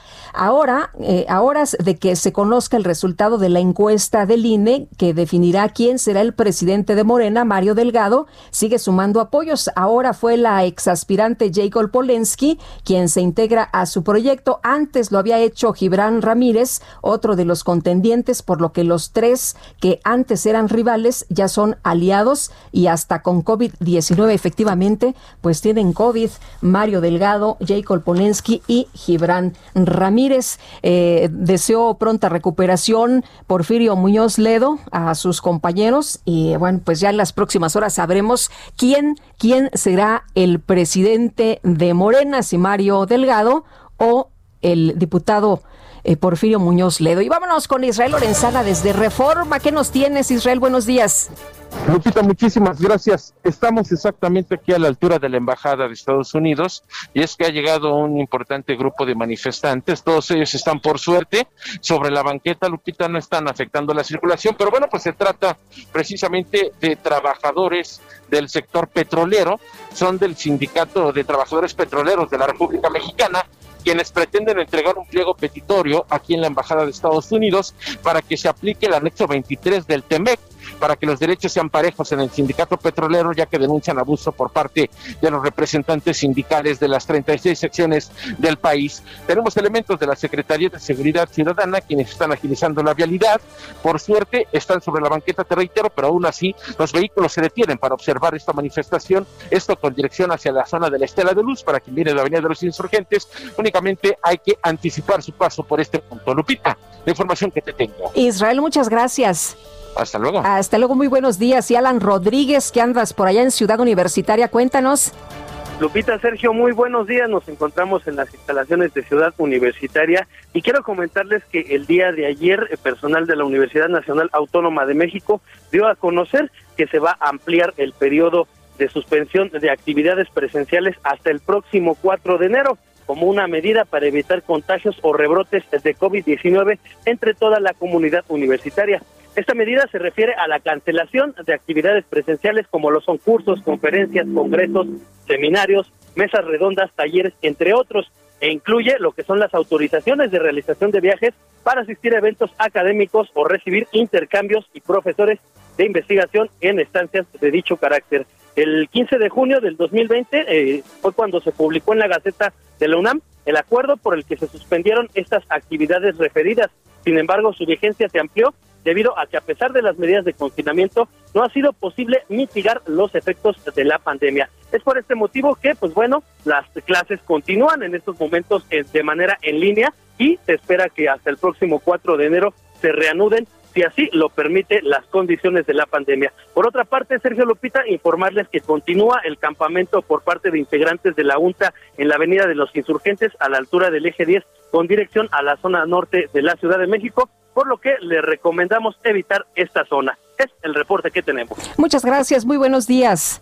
Gracias, excelente día. Hasta luego. Bueno, y está con nosotros esta mañana Maurilio Hernández. Él eh, eh, pues nos acompaña precisamente el día de hoy eh, para hablarnos de un tema relevante que se acaba de dar a conocer en el Estado de México y es justamente pues estas modificaciones al Código Penal para penalizar conversiones.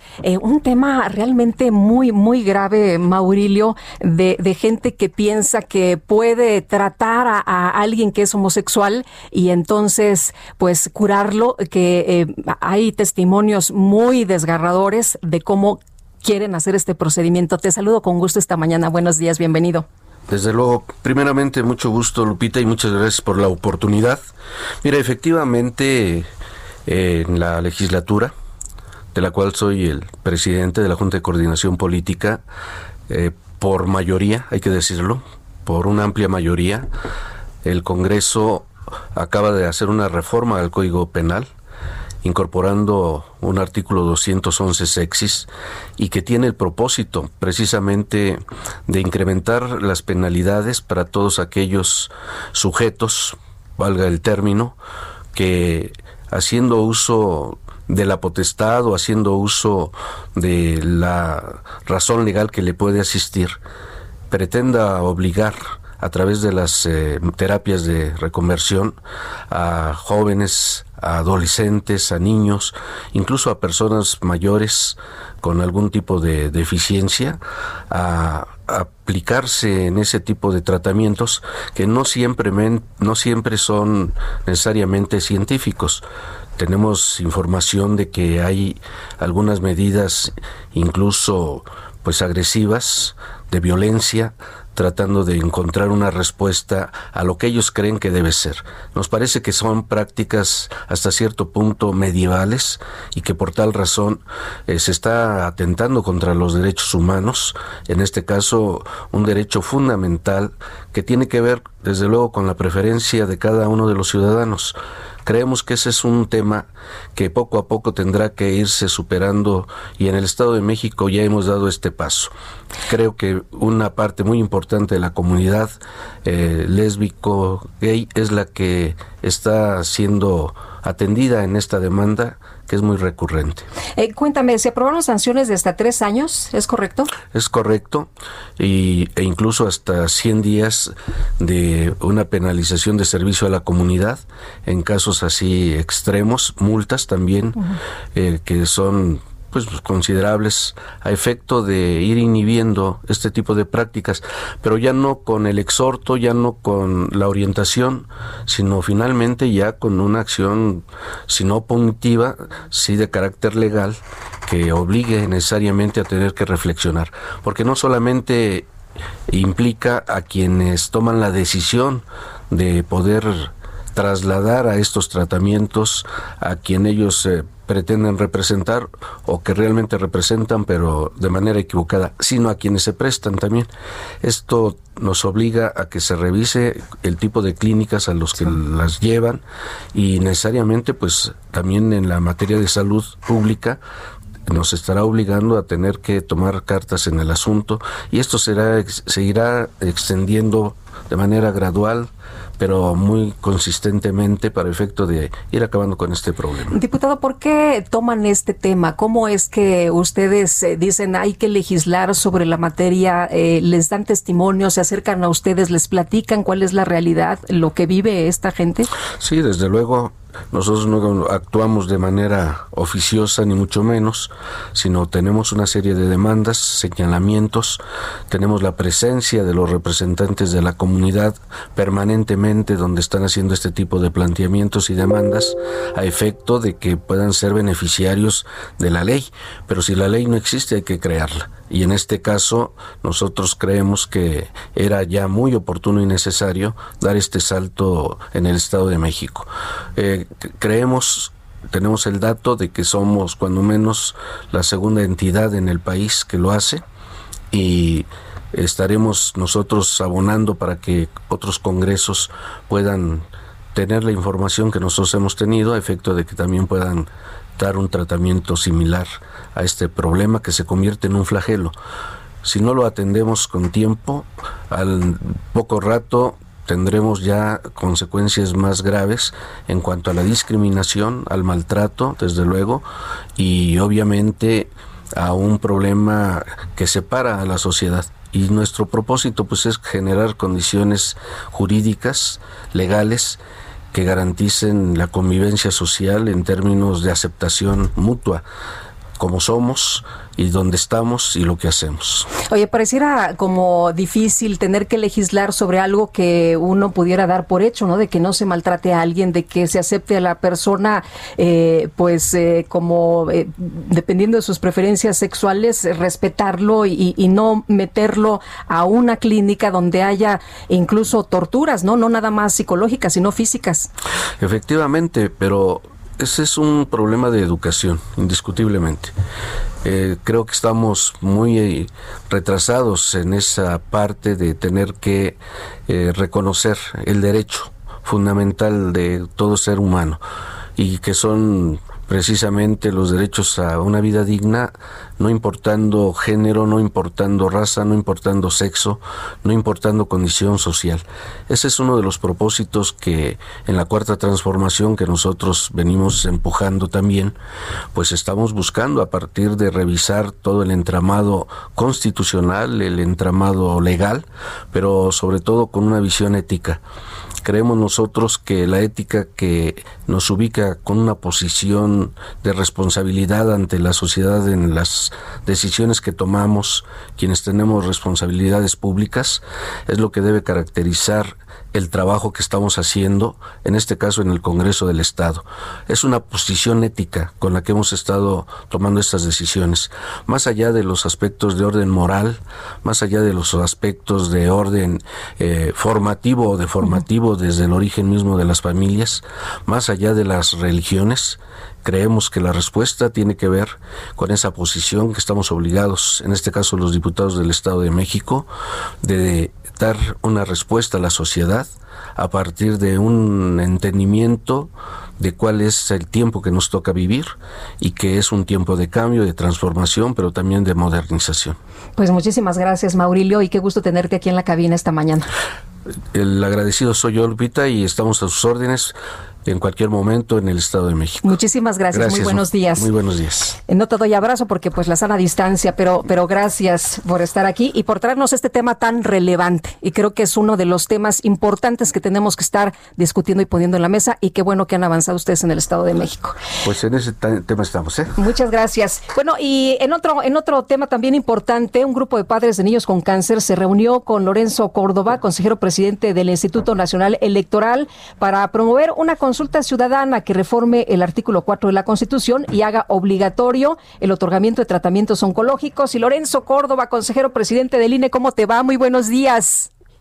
Qué gusto saludar, Felicita. Un placer estar contigo, con tu auditorio. Oye, Lorenzo, cuéntanos, eh, ¿cómo van a ayudar a estas personas, estos padres de familia? Veía ayer que en tu Twitter, pues, hablabas precisamente de esta reunión. Sí, en efecto, Lupita, fue una reunión, la verdad, este, pues, dramática. Hombre, ¿quién no puede ser empático con la con el drama que están viviendo estos madres y padres de niños y niñas con cáncer eh, eh, y que están sufriendo pues el desabasto de, medicinas. Pero más allá de eso, Lupita, creo que la reunión fue una reunión muy interesante porque les explicamos a, a estos padres y madres cómo pueden utilizar una de las herramientas tecnológicas que viene a venido construyendo eh, y que en, su, en el momento ha sido utilizada para registrar candidatos independientes, para registrar militantes eh, o afiliados, es decir, en los partidos políticos, eh, que está a disposición también para quien quiera realizar consultas eh, de las, recabar las firmas para las para la realización de consultas eh, eh, populares y que en este caso específico permite la aclaración Lupita no se trata de una de una propuesta en la que ellos están haciendo para realizar una consulta popular como la que tendremos el primero de agosto con toda seguridad, es decir, con toda seguridad tendremos la consulta el primero de agosto, eso es, eso es inevitable porque así lo manda la Constitución, sino se trata de una iniciativa ciudadana eh, Lupita. Es decir, eh, eh, se trata de este otro ejercicio, nuevo ejercicio de participación eh, ciudadana, que ya tuvo algunos ejemplos en el pasado, tal vez el más notorio es el de la iniciativa que se tradujo en la, en la ley 3 de 3, que seguramente recordarás.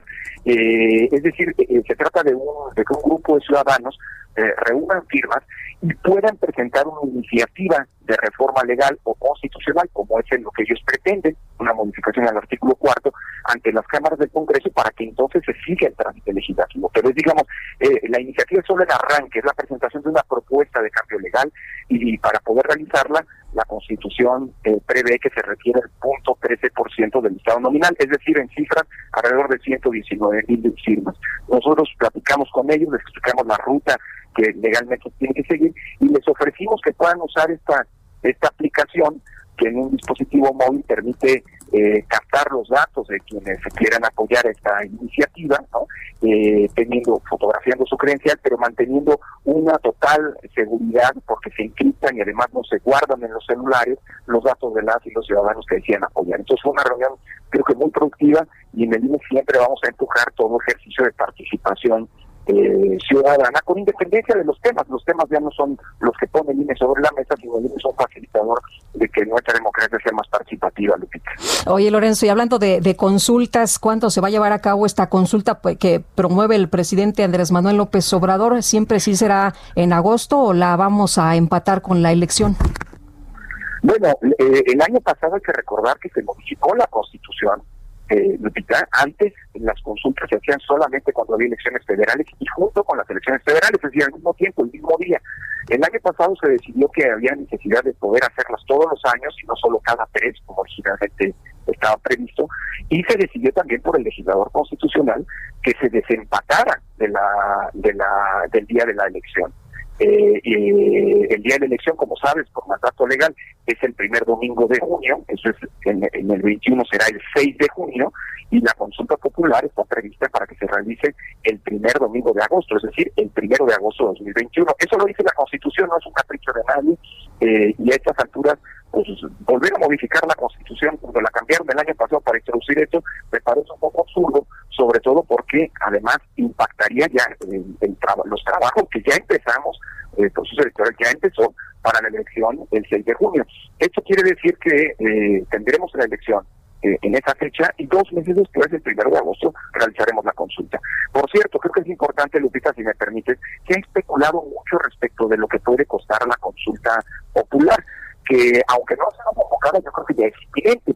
Eh, hay quien ha manejado cifras, pero sí quiero ser muy enfático en esto. Quien maneje cifras hoy está especulando, porque el INE no ha puesto sobre la mesa todavía, eh, eh, de hecho estamos terminando el análisis de todas las actividades que vamos a tener que realizar y los costos que van a suponer. Se ha hablado de 8 mil millones, en fin, es lo que cuesta más de 8 mil millones, es lo que cuesta una elección federal, no una consulta.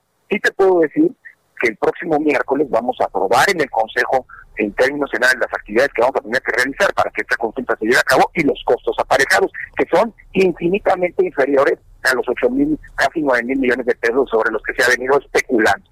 Oye, Lorenzo, de hecho, De hecho, eh, uno de los argumentos de Morena, del secretario, eh, del senador Monreal, era que, pues si era tan cara, debería de haberse a lo mejor el que se empatara con la consulta, con, con la jornada electoral para que no saliera tan caro, ¿no? Pues llama la atención porque son esos legisladores actuales son los que modificaron la constitución para desempatarla.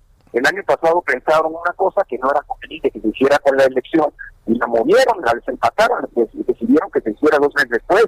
Eh, en fin, yo creo que hay que tener, a la Constitución hay que dejarla reposar, eh, Lupita. Pero lo que insisto es, hay muchas actividades que se van a realizar por parte del INE y eh, para la elección que van a significar ahorros eh, para que dos meses después se realice la consulta. Por te pongo un ejemplo. Este, la, la parte más cara de una elección es el trabajo de campo que implica buscar eh, a más de 12 millones de ciudadanas y ciudadanos en sus domicilios, convencerlos de que funcionen, de que, de que trabajen, de que colaboren como funcionarios de casilla, capacitarlos para ese efecto. Bueno, si vamos a tener a un millón y medio de ciudadanos, que por cierto, todos son voluntarios, ¿eh? Porque ha venido, hoy hoy he escuchado al presidente en la mañana diciendo que una manera de abaratar la, la consulta es que se eh, que se recurra a voluntarios. Bueno, el millón y medio de ciudadanos que van a estar en las casillas del 6 de junio, todos son voluntarios. Se les da un apoyo para que puedan comer, en fin, a lo largo del día, pero son voluntarios. Y, y una manera de ahorrar, justamente, es que quienes ya hayan sido eh, eh, seleccionados, capacitados para que sean funcionarios de casilla el 6 de junio, pues dos meses después vuelvan a participar como tales eh, eh, seguramente serán menos las casillas que instalaremos. Eh, las casillas es probable que tengan no seis funcionarios como va a haber el 6 de junio, sino la mitad. En fin, el INE está comprometido con el ahorro, siempre lo ha estado, y aunque tendrá un costo, el costo es radicalmente menor del que significa hacer una elección. Muy bien. Pero pues, ahorita no hay cifras. No hay el cifras. El próximo lo vamos a aprobar. ¿no? Muy bien. Claro que no. Quien diga, quien hable de cifras hoy, lo digo con todas las letras, se está especulando. Oye, Hasta el miércoles el INE se va a pronunciar. Bueno, pues estaremos atentos. Antes de irnos, 30 segunditos, eh, ¿a qué hora tendremos los resultados de, de quién eh, es el dirigente de Morena? Mira, ayer se terminó de levantar la, la encuesta. Eh, las, las tres casas encuestadoras están hoy procesando, la, desde ayer en la noche y hasta y, a lo largo de la mañana procesando los datos. Hoy nos tienen que entregar al INE los resultados y el día de hoy, apenas los tengamos, eh, a más tardar mañana, aunque el calendario preveía que pudiera ser hasta el domingo, el INE no va a especular, así que en el momento en que reciban los datos de las encuestadoras, en esos momentos se van a hacer públicos. Muy bien, Lorenzo, un abrazo, muchas gracias, como siempre. Gracias. Hasta luego. Buenos días. Y nosotros vamos a una pausa y regresamos. Y nos bebimos la noche y nos quedamos despiertos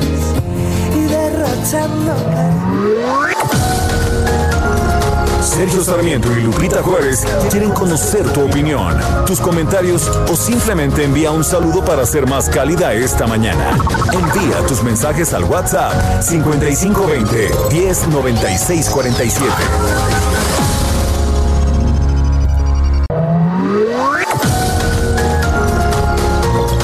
Continuamos con Sergio Sarmiento y Lupita Juárez por El Heraldo Radio. Toda la sal, todo el azúcar y todo el vino. Toda mi vida solo deseo vivirla contigo. Toda la luz, todo el oscuro, todo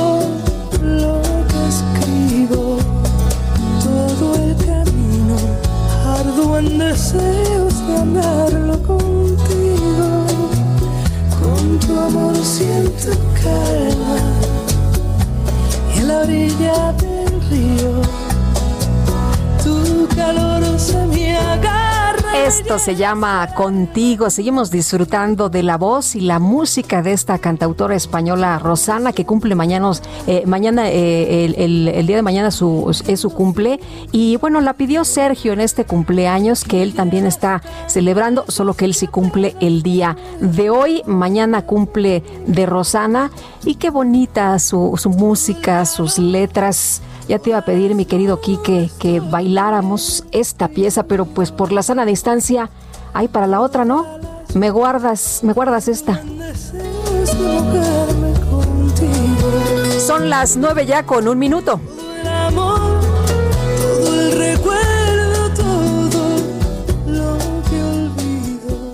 Bueno, pues estamos aquí en la cabina especial del Heraldo Radio, el Heraldo Media Group, con Sergio Platonov Castillo. Él es director general de Roche es una de esas empresas que ha sido parte de nuestra tradición, de nuestra vida desde hace mucho tiempo, la conocemos también desde hace mucho tiempo y se encuentra con nosotros, pero además en, plan de festejo, y es que Roche France está cumpliendo años. En primer lugar, Sergio Tocayo, gracias por estar con nosotros aquí en el Heraldo Radio. Gracias a ustedes, Sergio Lupita, buenos días. Eh, Sergio, cuéntanos, ¿cuántos años están cumpliendo y cómo van a celebrar eso? De, déjame empezar por ahí. Pues mira, es un hito en nuestra historia, 65 años de, vida. Rosfrans inició en, en, el año de 1955 y los eh, vamos a celebrar en comunidad interno. Eh, evidentemente no es tiempo de hacer festejos hacia el exterior, pero con mucho ánimo y muy contentos de este tiempo que llevamos en el mercado mexicano. Sergio, yo te quiero preguntar dos cosas. Primero, eh, ¿cómo se le hace para que una empresa mexicana sea líder durante 65 años? Y la otra, ¿cómo se le hace en medio de una circunstancia como la que estamos viviendo en estos momentos por la pandemia? Pues la respuesta eh, para las dos preguntas es exactamente la misma y es viendo hacia el futuro, eh, proyectando los negocios de largo plazo.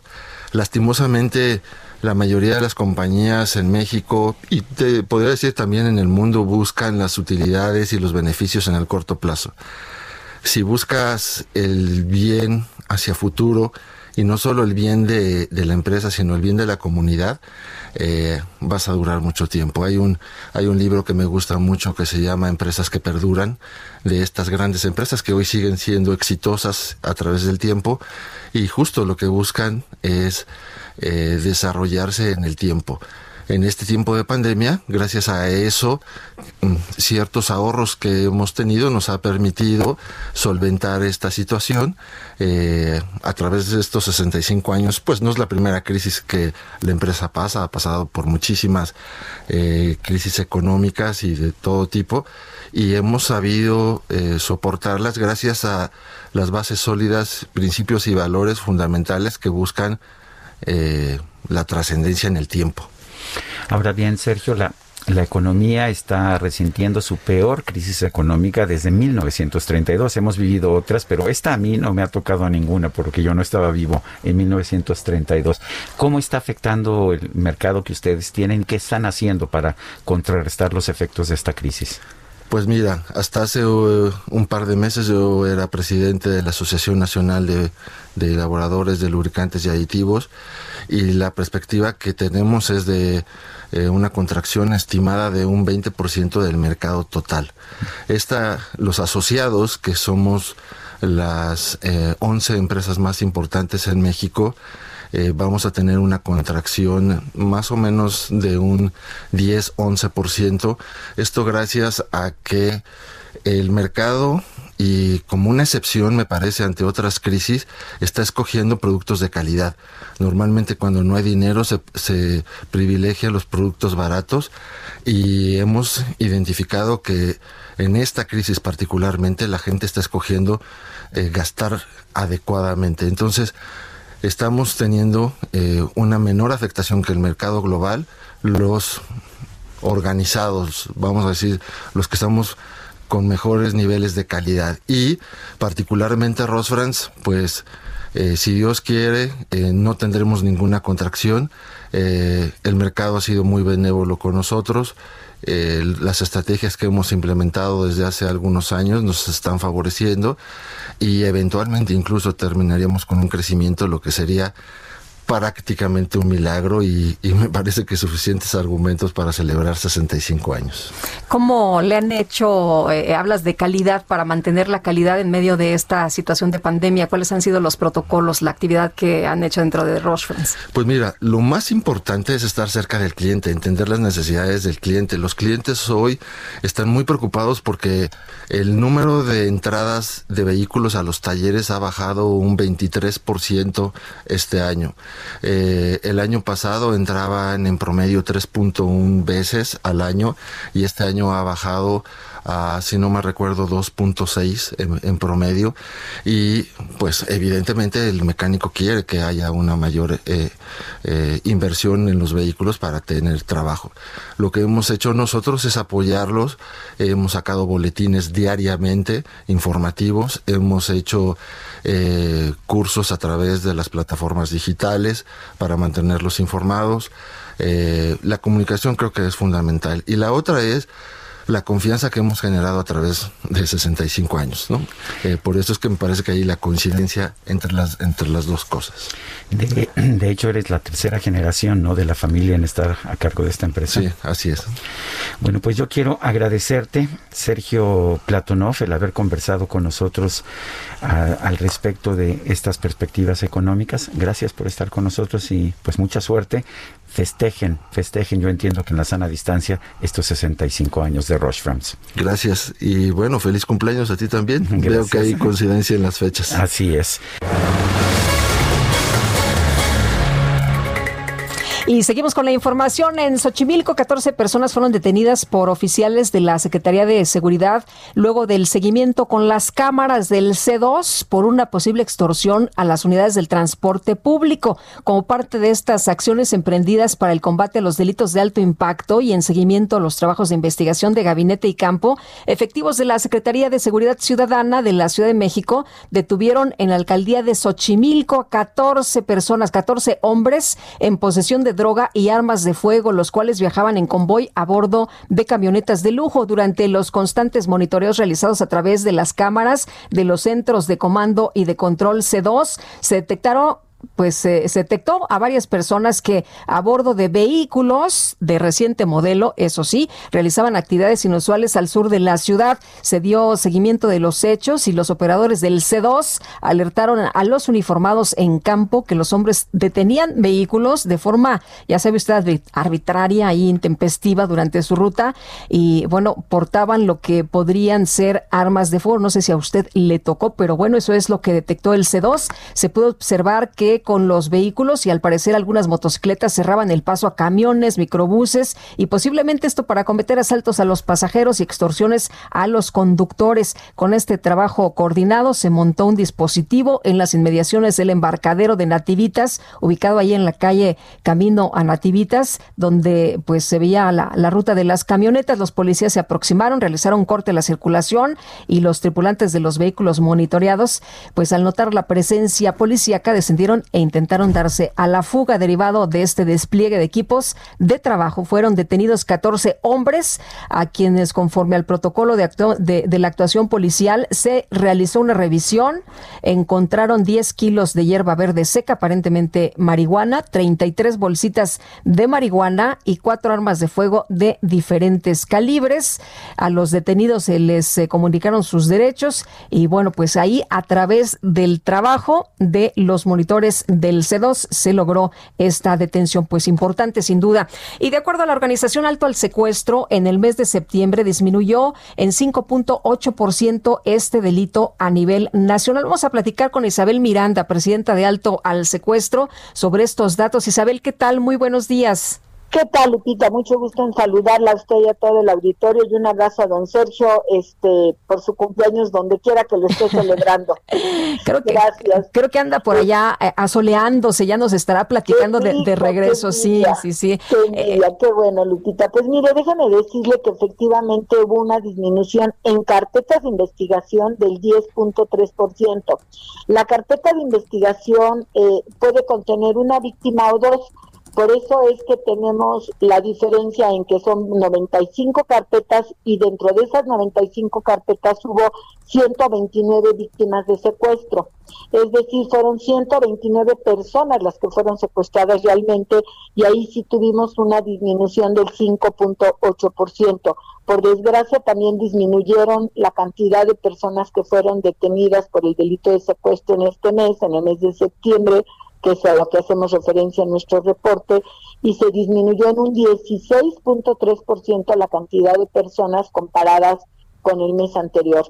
Lo que nos preocupa, Lupita, es que seguimos viendo a Veracruz en un índice alto ha prevalecido prácticamente todo el tiempo Veracruz dentro de los primeros lugares. Hoy vuelve a ocupar el primer lugar por números absolutos, es decir, por la cantidad de secuestros cometidos. Si tomamos en cuenta que hubo este 95 carpetas de investigación, de esas 19 carpetas corresponden a Veracruz, es decir, prácticamente el 20% de las carpetas de investigación se las lleva a Veracruz. Y esto es muy grave porque habla de que están en una crisis ahí sí en, en términos generales del delito de secuestro que deben de atenderlo. En segundo lugar está el Estado de México con, con 15 este, secuestros, 15 carpetas. En tercer lugar Michoacán y Zacatecas. En cuarto lugar Quintana Roo y Chiapas. Y Tamaulipas y Morelos. Todos ellos estuvieron en cuarto lugar. Queremos de verdad felicitar enormemente a Yucatán, Lupita, porque también está la buena noticia que Yucatán se ha mantenido en cero secuestros durante todo el año y eso ha venido ocurriendo realmente. Yucatán es un estado que tiene eh, casi nunca tiene secuestros, ha tenido un secuestro en un año, en años anteriores, pero es un estado que está libre de secuestros prácticamente y eso hay que decirlo públicamente. ¿Y, qué hacen en Yucatán que no hacen en otros estados? Pues dice que tiene que ver muchas cosas. La primera es el único estado que yo tengo conocimiento en el que se dio capacitación a la policía, al Poder Judicial y a los ministerios públicos de manera conjunta. Es decir, todos tienen realmente esta política pública de, saber qué deben de hacer y qué no deben de hacer y eso evita que dejen libres a, a, delincuentes y a secuestradores, como ha sucedido aquí en la Ciudad de México y a nivel federal, no se diga, en la que imputan a alguien y a los, a los 48 horas lo vemos en la calle. Es decir, se crea esta imagen de que pueden entrar y salir de la cárcel constantemente y eso es muy peligroso. En Yucatán no pasa eso, en Yucatán tienen muy buena efectividad y tienen muy buenas políticas, también tiene que ver su situación geográfica y también tiene que ver la cultura de los yucatecos. Los yucatecos creo que mantienen una cultura de familia, tienen mucho eh, como mucho respeto por muchas cosas y creo que todo eso tiene que ver, por eso digo que habría que voltear a ver a Yucatán, que es un ejemplo en este sentido para que pues pudiéramos imitar en la Ciudad de México y en Veracruz y en muchos estados. Por ejemplo, Veracruz está sujeto al crimen organizado. Veracruz tiene mucha criminalidad porque la dejaron crecer. Este problema no es de ahorita, es de muchos años. Recordemos que cuando estaba Duarte decía que solamente se, se robaban ganchitos y era una burla para el pueblo de todo México, no nada más para Veracruz. Es decir, Veracruz está sujeto a la influencia de la delincuencia organizada y eso hace que sea más difícil, lógicamente, el combatir el delito de secuestro, pero por eso precisamente deberían de fortalecer muchísimo más la unidad y eso no está pasando, al contrario, si no entra la CONACE, pues creo que muy poco se hubiera hecho. Creo que CONACE, a partir de que entró el titular, el, eh, el titular de, de la unidad antisecuestros, el maestro Víctor Hugo, han cambiado las cosas, él es muy operativo y entra a los estados y ayuda a los estados que tienen mayor debilidad y mayor incidencia del delito de secuestro. Entonces, eh, eh, digamos que esto lo debemos de tomar en cuenta, Lupita, porque si, vemos todos los días en este país hay cuatro personas que son sujetos de secuestro, todos los días, al menos que son reportados como secuestro, porque si nos vamos a lo que dice el INEGI Lupita, tenemos un problema grave. En el INEGI habla de cerca de 80 mil secuestros, ahí contienen los express y los extorsivos de los cuales los expresa a lo mejor son un 60% de esos 80 mil y un 40% vienen siendo secuestros extorsivos, es decir, nos da la pauta para saber que no todos los secuestros son denunciados, al contrario, la mayor parte no son denunciados y eso es por varios motivos, también lo han analizado los académicos y diversas instituciones. ¿Cuáles son los motivos? Una, que no pasa nada, dos, que no confían en la autoridad y tres que se sienten muy vulnerables porque terminan siendo investigados las propias personas y se sienten vulnerables. Creo que desde ahí tendríamos que cambiar todo eso, Lupita. Pues sí, ahí entiende uno por qué la gente no denuncia. Isabel, muchas gracias por conversar con nosotros esta mañana. Lupita, un abrazo. Buenos días. al auditorio. Buenos días. Gracias. Bueno, y hablando precisamente de, de, delitos, se presentaron los resultados de seguridad del semáforo delictivo. Escuchábamos al secretario Alfonso Durazo que presentó este martes un reporte de seguridad del país correspondiente a septiembre y decía pues que estaba a la baja, ¿no? Por ejemplo, en el, en el caso de los homicidios pero ¿cuáles son los datos que tiene el semáforo delictivo al cierre del tercer trimestre del 2020? Santiago Roel, fundador de Semáforo Delictivo Nacional y especialista en temas de seguridad pública. ¿Cómo estás? Muy buenos días. Hola Lupita, muy buenos días, a tus órdenes. Oye, eh, ¿coinciden ustedes con los eh, números, con los datos del, eh, del secretario Durazo? Pues son los mismos datos, son los datos oficiales del, del secretariado ejecutivo pero la interpretación nuestra es diferente. Mira, este año vamos a cerrar casi con 35 mil eh, víctimas de homicidio. Eh, va a ser eh, uno de los peores años, está ligeramente superior al año anterior y es el peor arranque de cualquier sexenio que hayamos tenido y no se ha resuelto el problema de homicidios, es el gran dolor de cabeza de México eh, deriva fundamentalmente del mercado negro de drogas. 80% de los homicidios en México son ejecuciones eh, de narcotráfico, de estas bandas de narcotráfico que se pelean en el, territorio nacional con plata y con plomo, y pues no se ha resuelto, no se ha querido resolver el tema de fondo. Entonces, eh, es, sí tiene razón Durazo en cuanto que se han estabilizado, sí, sí vemos muy horizontal la gráfica de homicidios, pero se, se han estabilizado en un lugar muy alto, ¿no? Eh, por comparar a México contra el resto del mundo, México tiene una, una tasa de homicidios cinco veces superior a la del resto del mundo. Entonces, insisto, es el gran dolor de cabeza y ese es un tema directamente relacionado a la federación. Lo padecemos los estados y los municipios, pero el, el que tiene las soluciones es el gobierno federal a través de lo que yo te comento, que es la regulación de las drogas, que es lo único que realmente funciona para quitarle la plata a estos grupos y reducir el plomo. Que, has eh, insistido a lo largo de los años que hemos estado platicando contigo en que ese es el tema, ¿no? Pues sí, y nos dio gusto que lo tomara esta administración cuando habló de su plan de paz y de seguridad, pero no han hecho nada.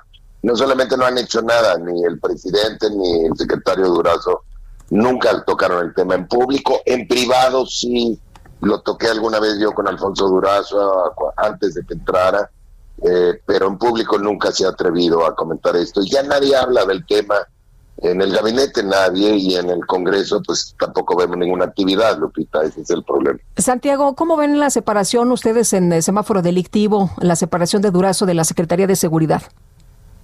Pues bueno, él está buscando, entiendo, un puesto político del ser gobernador en Sonora, este, que eso es otro tema, ¿no? Es decir, en seguridad, cuando tú mezclas la seguridad con la política, no es buena, no es buena combinación. Eh, el, pretender un puesto político, pues entonces estás cuidando tu imagen en lugar de estar tomando decisiones correctas. Eh, o la actitud del presidente de golpear algunos estados que no son de su propio partido, color o, eh, tampoco funciona, ¿no? Lo hemos visto, lo hemos visto en estados eh, y municipios en donde se, da esto, eh, suben los indicadores delictivos. Entonces, pues ya dirán los sonorenses, este, ¿no? En cuanto a la elección, a mí me daría, digo, no me sentiría muy a gusto de lanzarme una gobernatura en uno de los estados que más problemas tiene. ¿Cómo ves a Marcelo Ebrard en la Secretaría de Seguridad? Pues bueno, mira, eh, lo que necesitamos es alguien que tenga los pantalones para hablarle directo al presidente, ¿no? Porque lo que vemos es puro yes man alrededor del presidente. Todos les dicen que sí, no hay disidencia al interior del gabinete. Y en el tema de seguridad, en todos los temas, ¿no? Pero en el tema de seguridad es muy importante tener alguien inteligente y valiente que, eh, eh, que haga lo que es correcto, no lo que es electoralmente conveniente, ¿no? Ese es el problema de esta administración. Piensa en términos electorales, no en términos de gobierno, de dar resultados, de tomar decisiones difíciles. No sé, pues depende de, lo veremos en, acción, ¿no? Yo ya no me atrevo a hacer pronóstico. Oye, Santiago, eh, tenemos eh, más homicidios eh, eh, ahora eh, que en administraciones anteriores. ¿Se pueden comparar las cifras? ¿Estamos eh, mejor? ¿Estamos peor? No, peor, definitivamente. Como te decía, es el peor arranque de, de sexenio los primeros dos años. Ya en 2018 eh, era malo, en 2019 fue, fue peor. Y comparado contra el inicio de sexenio de cualquiera de las dos administraciones anteriores, eh, es- eh, compara muy mal. Eh, se está arrancando muy alto y no se ve una tendencia hacia abajo. Y no la va a haber eh, mientras no sea lo que te comento, que es tomar el, el toro por los cuernos y resolver de raíz. Además, además le han estado cortando el presupuesto a los estados y a los municipios y ahora traen una guerra contra las eh, organizaciones civiles que muchos de nosotros nos dedicamos justamente a la prevención y a alertar a la población sobre diferentes temas. Entonces, pues eh, eh, eh, es un ambiente muy, muy difícil el que estamos enfrentando. ¿Van a poder seguir operando con las nuevas reglas, incluso sobre eh, pues recursos, impuestos, donaciones y todo esto? Muy buena pregunta. Es, es una, un terrorismo fiscal que originalmente estaba diseñado justamente para quitarle el dinero a las mafias y parece ser que lo que quiere es quitarle el dinero a las empresas, a los ciudadanos, a las ONGs. Eh, es un desastre. Oye, dijeron que iba a funcionar mejor la seguridad eh, ahora con la Guardia Nacional, con todo lo que han instrumentado en esta administración, porque el problema era la corrupción. ¿Qué ha pasado con ello? ¿Has visto algún cambio, alguna diferencia? No, no ha tenido ningún impacto. Digo, los municipios y estados te agradecen la presencia de Guardia Nacional, como te agradecían antes la presencia de fuerzas federales, ¿por qué? Porque tienen muy pocos recursos los municipios y los estados, pero no, no ha tenido ningún impacto positivo eh, la Guardia Nacional. Nosotros lo habíamos alertado, ¿no? Qué bueno que se haga, eh, ojalá fuera más civil y menos militar, eh, pero no, no ha tenido ningún impacto. Insisto, sobre todo en el tema que le compete al gobierno federal, que es el tema de todas estas ejecuciones de narcotráfico. Muy bien, pues Santiago Roel, como siempre, agradezco que puedas platicar con nosotros. Buenos días. Buenos días, te dejo mi página, Lupita, Sí, porque por la favor. gente quiere verdad. Semáforo.mx. Muy bien. Aquí anotado. Muchas gracias. Gracias, hasta luego. Hasta luego. Santiago Roel, fundador del Semáforo Delictivo Nacional. Y en 30 segundos, Alan Rodríguez.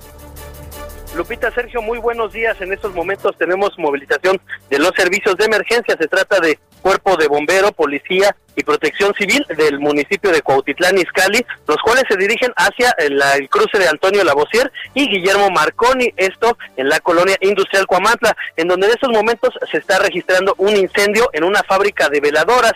Este hecho se registró luego de una explosión de un tanque estacionario en una fábrica de cera, eh, la cual tiene a un costado una fábrica de Unicel y la fábrica Jumex. Es por este motivo que todos los trabajadores que se encontraban en ambas plantas ya fueron desalojados y al momento, pues bueno, en toda la zona de alrededor se tiene el acordonamiento por parte de la policía del Estado de México, quienes impiden y permiten que se realice el control de este incendio. Es el reporte que tenemos. Gracias, Alan.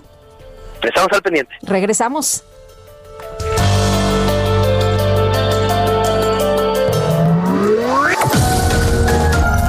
Sergio Sarmiento y Lupita Juárez quieren conocer tu opinión, tus comentarios o simplemente envía un saludo para ser más cálida esta mañana. Envía tus mensajes al WhatsApp 5520 109647.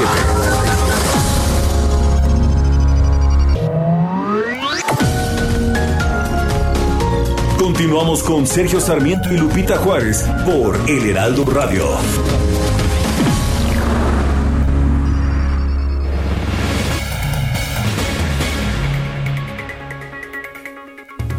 Muy buenos días, ¿qué tal? ¿Cómo están amigos? Qué gusto saludarlos esta mañanita de viernes. Bueno, pues ya se nos fue la semana, casi, casi el mes. Ah, no es cierto. Estamos pues viviendo al día al día y sobre todo preocupándonos, ocupándonos de nuestra salud. Aris Chávez, representante de Productos y Tratamientos Politécnico, ya está lista para platicarnos ahora del ajo negro. ¿Cómo estás, Aris? Muy buenos días, pues muchas gracias por la invitación. Me han preguntado muchísimo por este tratamiento, no habíamos venido a platicar de él, así Sí. que hoy me animé porque es un tratamiento que ayuda a muchísimas personas. Mira, a mí me sorprende que tenemos eh, pues pacientes que por años toman este tratamiento de ajo negro y ellos mismos me dicen que no han vuelto a saber lo que es enfermarse de una gripa. Para empezar, es un tratamiento que no solo trae ajo negro, que ahorita les voy a platicar de las cualidades que tiene, sino además que le incluimos en el Instituto Politécnico Nacional colágeno y cartílago de tiburón. Este trío de ingredientes hacen maravillas en nuestro organismo. Primero, el ajo negro nos ayuda a las vías respiratorias. Tiene cualidades desinflamatorias, analgésicas, desparasitante natural y esto en conjunto también nos ayuda, además de ayudarnos a hacerle frente a las enfermedades respiratorias, asma, bronquitis, influenza, la gripe. Viene esta temporada de frío, así que hay que empezar a cuidarnos. También nos ayuda a limpiar nuestra sangre toda esta cuarentena muchos se pasaron con la comida. Entonces seguramente andan con el colesterol hasta arriba, con los triglicéridos. Bueno, una cápsula diaria de este tratamiento desde la primera semana empieza a regular estos niveles. Tiene glucosa alta, es decir, paciente con diabetes, puede tomarlo, es 100% recomendable. Colesterol, ¿no? Sí, las articulaciones ven un beneficio maravilloso porque esta cantidad de colágeno que van a recibir empieza a tener mejor movilidad, nuestras manos, nuestras rodillas. No huele a ajo, no sabe a ajo, puede tomarlo toda la familia. Es una cápsula diaria, es muy sencillo y sobre todo adquiera los beneficios de tomar diariamente este tratamiento que nos puede ayudar con todos esos malestares que son de la vida diaria. Claro, y además nos eleva el sistema inmunológico, Aris, también el ajo. De forma natural y sobre todo que al ser un tratamiento natural no tiene efectos secundarios y puede tomarlo cualquier persona sin ninguna contraindicación. ¿A dónde hay que marcar en este momento para adquirir nuestro tratamiento del ajo negro? Tienen que llamar en este momento porque tengo regalos para el auditorio. Aproveche 55 56 49 44 44. ¿Usted quiere adquirir el ajo negro? Mira, la idea de darles este paquete es que no se compren un mes y luego ya no lo vuelves a comprar nunca. Sí, se te olvida, ¿no? O se te olvida o dices ya no me alcanza. Bueno, hoy tengo buenas noticias. Mm, Un año completo únicamente le va a pagar 1.800 pesos. Por un año completo. Y si llama ahorita, yo les voy a regalar otro año adicional. Muy bien. Y además, meses. Fíjate, de regalo, hoy vengo muy regaladora, ¿eh? Una careta de máxima protección, un cubrebocas N95 de grado hospitalario y un gel antibacterial con 80% de alcohol para que estemos bien protegidos. Pero además, un gel que está hecho a base de plantas medicinales, que es para el dolor. En esta época de frío oh, te aplicas una pequeña cantidad y te desinflama y te alivia el dolor por completo. y además un tapete sanitizante para que lo ponga a la entrada de su hogar, del negocio, que además viene muy resistente. ¿Quiere esos regalos? Sí, sí, sí, sí, sí. Llame en este momento. Solo las primeras personas en comunicarse. 55 56 49 44 44 55 56 49 44 44. Muchas gracias, Aris. Gracias. Digan que lo escucharon en el Heraldo Radio. Gracias, amigos. Regresamos. Y le tenemos este resumen de lo más importante, le pongo al tanto. Esta mañana el presidente López Obrador encabezó una ceremonia conmemorativa por el Día del Médico. El mandatario destacó el compromiso del personal del sector salud para salvar vidas frente a la pandemia de COVID-19. Este año es eh, excepcional porque hemos sido afectados de una pandemia que ha costado vidas, que ha producido mucho dolor, mucho sufrimiento en nuestro pueblo. Y es público, es notorio el trabajo, la entrega, la manifestación de humanismo de los trabajadores de la salud en nuestro país. Se han entregado a esta causa noble de salvar vidas frente a la pandemia. Bueno, por otro lado, el presidente señaló que la consulta popular sobre el juicio a los expresidentes se puede llevar a cabo a bajo costo si se cuenta con la participación voluntaria de los ciudadanos incluso participen los ciudadanos de manera voluntaria y se pueda reducir sustancialmente ese costo que estima el INE. Yo pienso que podría hacerse con la colaboración de todos y esto significaría no gastar esos recursos. Creo que se hizo un presupuesto, diría antes de tiempo, excesivo desde mi punto de vista. En este espacio, el consejero presidente del INE, Lorenzo Córdoba, señaló que el instituto está comprometido con el ahorro y hasta el momento no se ha establecido un presupuesto para realizar la consulta y medio de ciudadanos que van a estar en las casillas de 6 de junio, todos son voluntarios. Se les da un apoyo para que puedan comer, en fin, a lo largo del día, pero son voluntarios. Y, y una manera de ahorrar, justamente, es que quienes ya hayan sido eh, eh, seleccionados, capacitados para que sean funcionarios de casilla el 6 de junio, pues dos meses después vuelvan a participar como tales, seguramente serán en las casillas que instalaremos. Eh, las casillas es probable que tengan no seis funcionarios como van a ver el 6 de junio, sino la mitad. En fin, el INE está comprometido con el ahorro siempre lo ha estado y aunque tendrá un costo, el costo es eh, radicalmente menor de lo que significa hacer una elección. El Tribunal Electoral ratificó una sentencia en contra del alcalde de Zacatecas, Ulises Mejía, por violencia política de género en agravio de la síndico Ruth Calderón, a quien presionó para que firmara documentos sin revisión. A mí me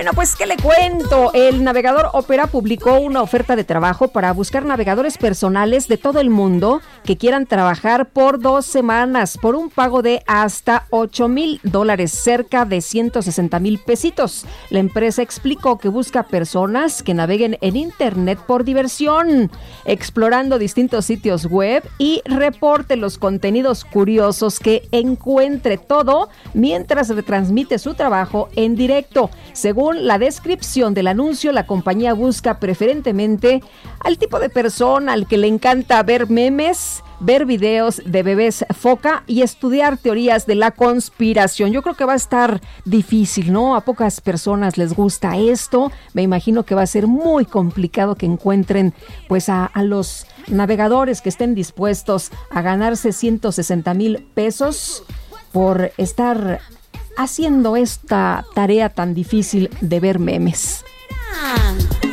En Facebook te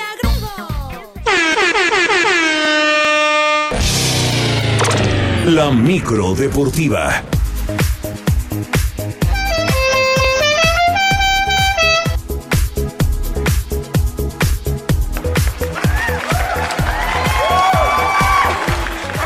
Ya llegó la micro deportiva con todo y porra. ¿Cómo estás, Julio Romero? Muy buenos días. Muy bien, Sergio Lupita, muy buenos días, amigos del auditorio, qué placer saludarles. Lo logramos, llegamos a la otra orilla y así se la pasa el cacharpo DJ y operador del cuadrante Quique horas y horas y horas navegando en internet buscando la música que va a poner día a día. Así es que siempre, siempre se lo agradecemos, por supuesto. Bueno, vámonos rapidísimo con la información deportiva. Las autoridades y la directiva de la Franja del Puebla echaron para atrás eh, la decisión de abrir el Estadio Cuauhtémoc este viernes por la noche para el duelo entre la Franja y los Esmeraldas de León. Se jugará a puerta cerrada y no se permitirá el acceso de aficionados como se había anunciado. Hace una semana el gobierno local dio luz verde para que algunos aficionados, algunas personas pudieran asistir, pero ante el número de contagios y fallecidos en la entidad, se toma esta decisión. Con este duelo se pone en marcha la fecha 15, esta noche a las siete y media. Por lo pronto en lo deportivo, el volante de los camoteros, Pablo González, sabe que no tiene margen de error si es que quieren un boleto a la liguilla por el título.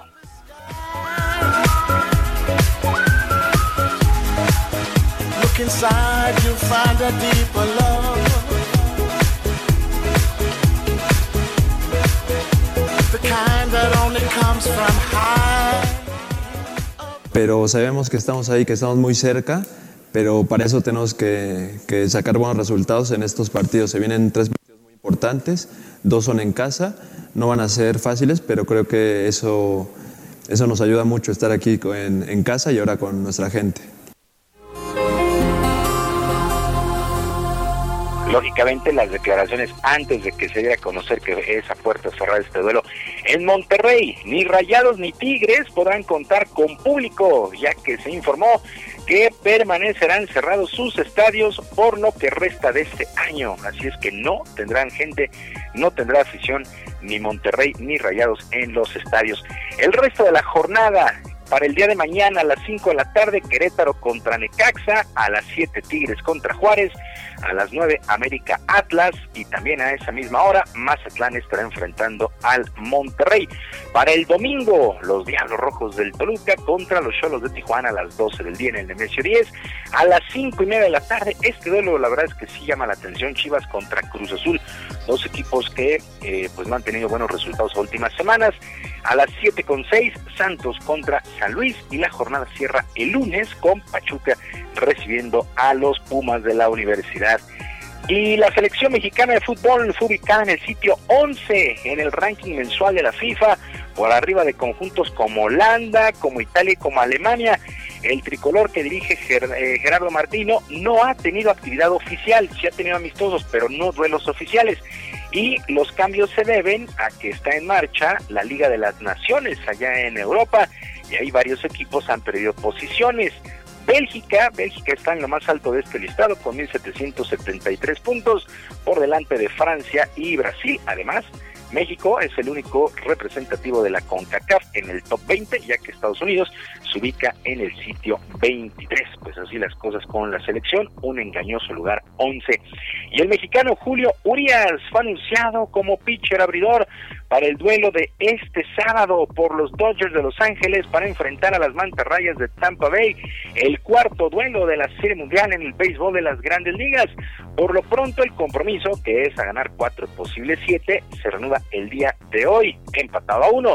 Walker Buehler abrirá por los Dodgers y Charlie Morton, uno de los estelares, abrirá por las mantarrayas de Tampa Bay. Así es que se reanuda la actividad. Hay que recordar que toda la serie mundial es en el Globe Life Field, allá en Arlington, en Texas, la casa de los Rangers por cuestiones de sanidad. Y siempre sí, habrá béisbol aquí en la capital ya que las organizaciones que encabeza el contador Alfredo Harp, los Diablos Rojos y los Guerreros de Oaxaca, anunciaron la Copa Juntos por México, que estará arrancando el 12 de noviembre y terminará el 12 de diciembre en el propio estadio Alfredo Harp. Los cuatro equipos participantes serán combinados de Diablos, Guerreros, además de la academia allá en Oaxaca y llevarán nombres de jugadores destacados de ídolos, Alfredo Ortiz, Nelson Barrera, Daniel Fernández y José Luis El Borrego Sandoval. Otón Díaz, presidente ejecutivo de los Escarlatas, dio a conocer algunos detalles de los reglamentos de estos duelos.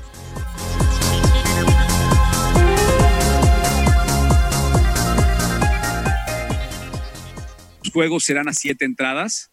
Tendremos una octava entrada. Esta octava entrada, en caso de ser necesaria, se colocará un jugador en segunda base y trataremos de tener un resultado a favor de alguno de los dos equipos. Si por alguna razón en esas ocho entradas permanece el empate, el empate persistirá y se pondrá de esta manera en el conteo de los puntos para lo que sería el porcentaje que dará los lugares para pelear por el tercer y cuarto y por el primero y segundo lugar. No habrá acceso ni a público ni a prensa, ya que todos estarán en una especie de burbuja en un hotel aquí en la Ciudad de México. Todos los involucrados, directivos, umpires, jugadores, todos, todos estarán concentrados en el hotel y solamente eh, la única ocasión en que saldrán será para ir al estadio y regresar. Bueno, Copa Juntos por México. Semana 7 en el fútbol americano de la NFL y los gigantes de Nueva York cayeron, cayeron 22 a 21 ante las Águilas de Filadelfia. Carson Wentz, el mariscal de campo de las Águilas, con 40 segundos en el reloj, conectó con el receptor Boston, eh, Boston Scott para darle la vuelta al marcador y dejar los números definitivos.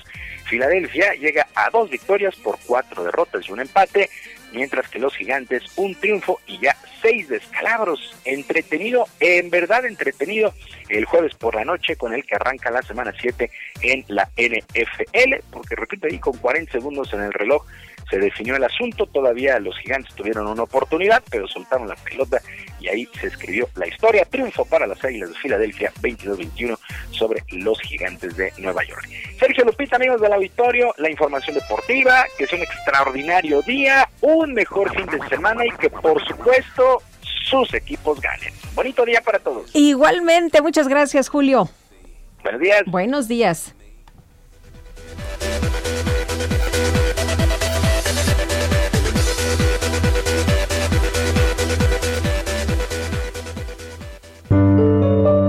Letra H. Y ya está lista para las recomendaciones de este día. Mónica Soto y Casa, ¿qué tal? Qué gusto saludarte. Hola Lupita, muy buenos días. También feliz de saludarte a ti. Y para recomendarles un libro que me recomendó el cumpleañero de hoy, que es Medio siglo con Borges, de Mario Vargas Llosa. Este es un libro muy especial porque vemos a un Borges como alguien que responde de una manera muy honesta y muy directa acerca de su vida y a un Vargas Llosa que es un lector, porque siempre lo vemos en la faceta de escritor. Es un tomo de entrevistas que le hizo el, autor peruano a Borges a lo largo de 50 años y bueno, vemos que las primeras están como muy cortantes, todavía no se conocen, apenas están encontrándose en persona y pues ya al final tienen una confianza que fue ahondándose, entonces es muy bonito ser testigo de cómo a lo largo de 50 años pues se fueron conociendo. Y lo que más me gustó de este libro, lo mejor que tiene es el último capítulo. En ese último capítulo aparece Borges ya totalmente ciego, ya de 80 años, y enamorado de una estudiante suya, María Kodama, y es muy bonito porque ella le leía, lo acompañaba y lo cuidaba. A la gente no le caía muy bien ella, pero ella lo cuidó. Y pues estaba él tan enamorado que imagínate Lupita al final de su vida lo hizo dudar de su ateísmo. Entonces el amor la hizo, lo hizo dudar y eso pues a mí que no soy nada romántica pues me encantó. Y por eso les recomiendo este libro, Medio Ciclo con Borges de Mario Vargas Llosa. Estoy segura que van a descubrir facetas de ambos que hasta ahora no habían conocido. Muy ¿Cómo ves? Ah, pues qué bonita recomendación. Y bueno, pues eh, imagínate nada más este amor, este cuidado de leerle todo lo que él quería, ¿no? Porque a pesar de que él había perdido la vista, él seguía siendo un lector voraz. Sí, él vivía en una biblioteca encerrado siempre. De hecho, también en este libro muy bonito, nos cuenta de una manera padrísima, como cuando él va a Europa, va a París a un congreso y él no sabía que era tan famoso y que la gente lo había leído tanto. Entonces, pues sí, era alguien que, que estuvo siempre muy metido en los libros y que siempre lo pudo hacer gracias a, a la mujer que lo amó tanto, ¿no? Muy bien. ¿Otra vez el título? Medio siglo con Borges, de Mario Vargas Llosa. Muy bien. Muchas gracias, Mónica. A ti, Lupita, que tengas un hermoso fin de semana. Igualmente, hasta luego. Bueno, pues ahí la letra H con Mónica Soto y Casa. Y bueno, ya son las 9 de la mañana con 48 minutos. Le quiero recordar que este domingo 25 de octubre comenzará el horario de invierno, en donde tenemos que retrasar una hora el reloj. Retrasar, Quique, una hora el reloj. Y para la adopción de esta medida es necesario ajustar el reloj. Bueno, si quieres estar despierto hasta las 2 de la mañana, está bien ya que te vas a agarrar la pachanguita, no, a, dormir, ¿verdad? Después de que te levantas todos los días de madrugada, no, hombre, sí tienes razón. Bueno, pues antes de que te vayas a dormir, ajustar el reloj eh, para no tener ninguna sorpresa, ¿no? Porque después está uno en la recámara y llega a la sala y, ay Dios, ya es otro horario, ¿no? Y, y dice uno, ¿qué pasó aquí? Bueno, pues ahí está. Eh, recuérdelo, hay que ajustar el eh, reloj para entrar este domingo 25 de octubre a nuevo horario, el horario de invierno. Y vámonos con Israel Lorenzana, que anda por allá en Paseo de la Reforma.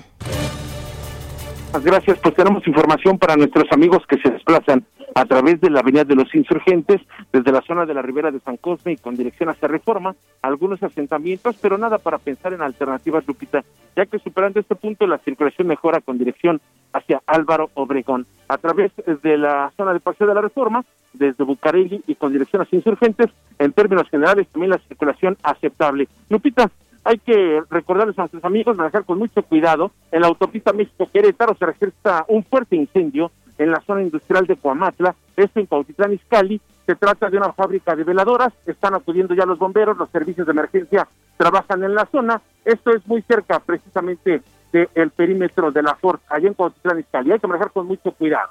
Gracias, Israel. Hasta luego. Hasta luego. Y Javier Ruiz por la zona centro, ¿qué nos tienes?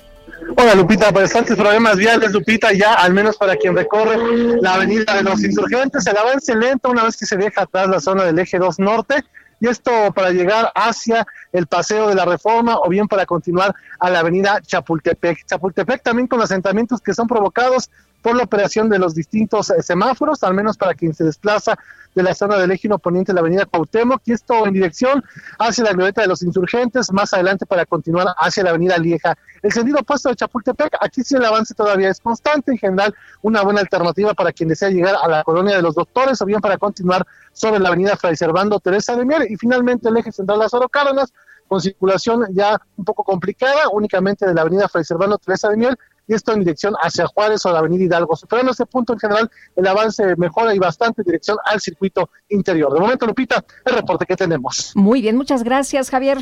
Estamos atentos, hasta luego. Hasta día. luego, muy buenos días y regresamos con Alan Rodríguez. Alan.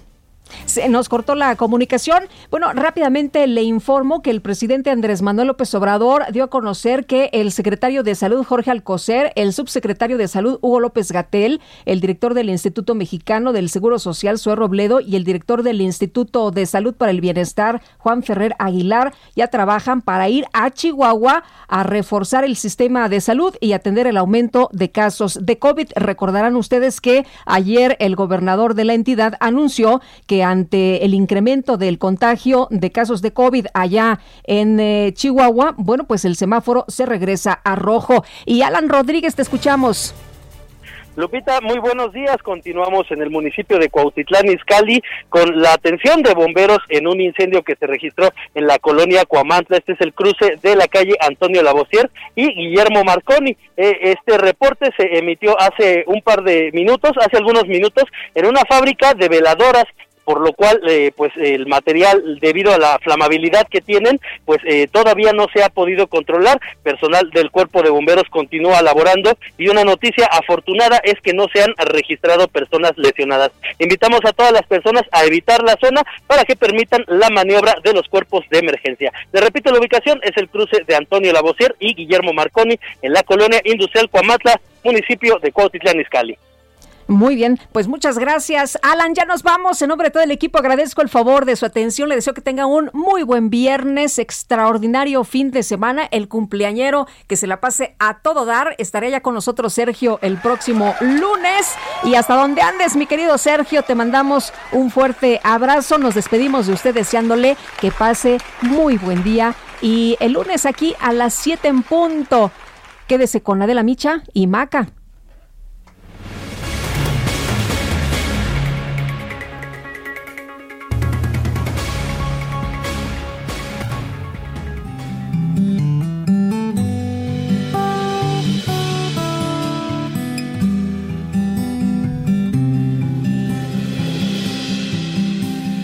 Cosas que te escribo en cartas para no decirlas. Hay cosas que escribo en canciones para repetirlas. Hay cosas que están en mi alma y quedarán contigo cuando me haya ido. En todas acabo diciendo cuánto te he querido. Hay cosas que escribo en la cama, hay cosas que escribo en el aire, hay cosas que siento tan mías que no son de nadie. Hay cosas que escribo contigo, hay cosas que sin ti no valen. Hay cosas y cosas que acaban llegando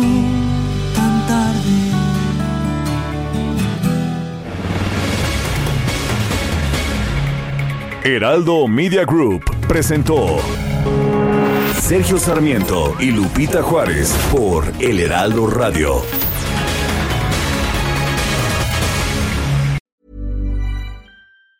Planning for your next trip?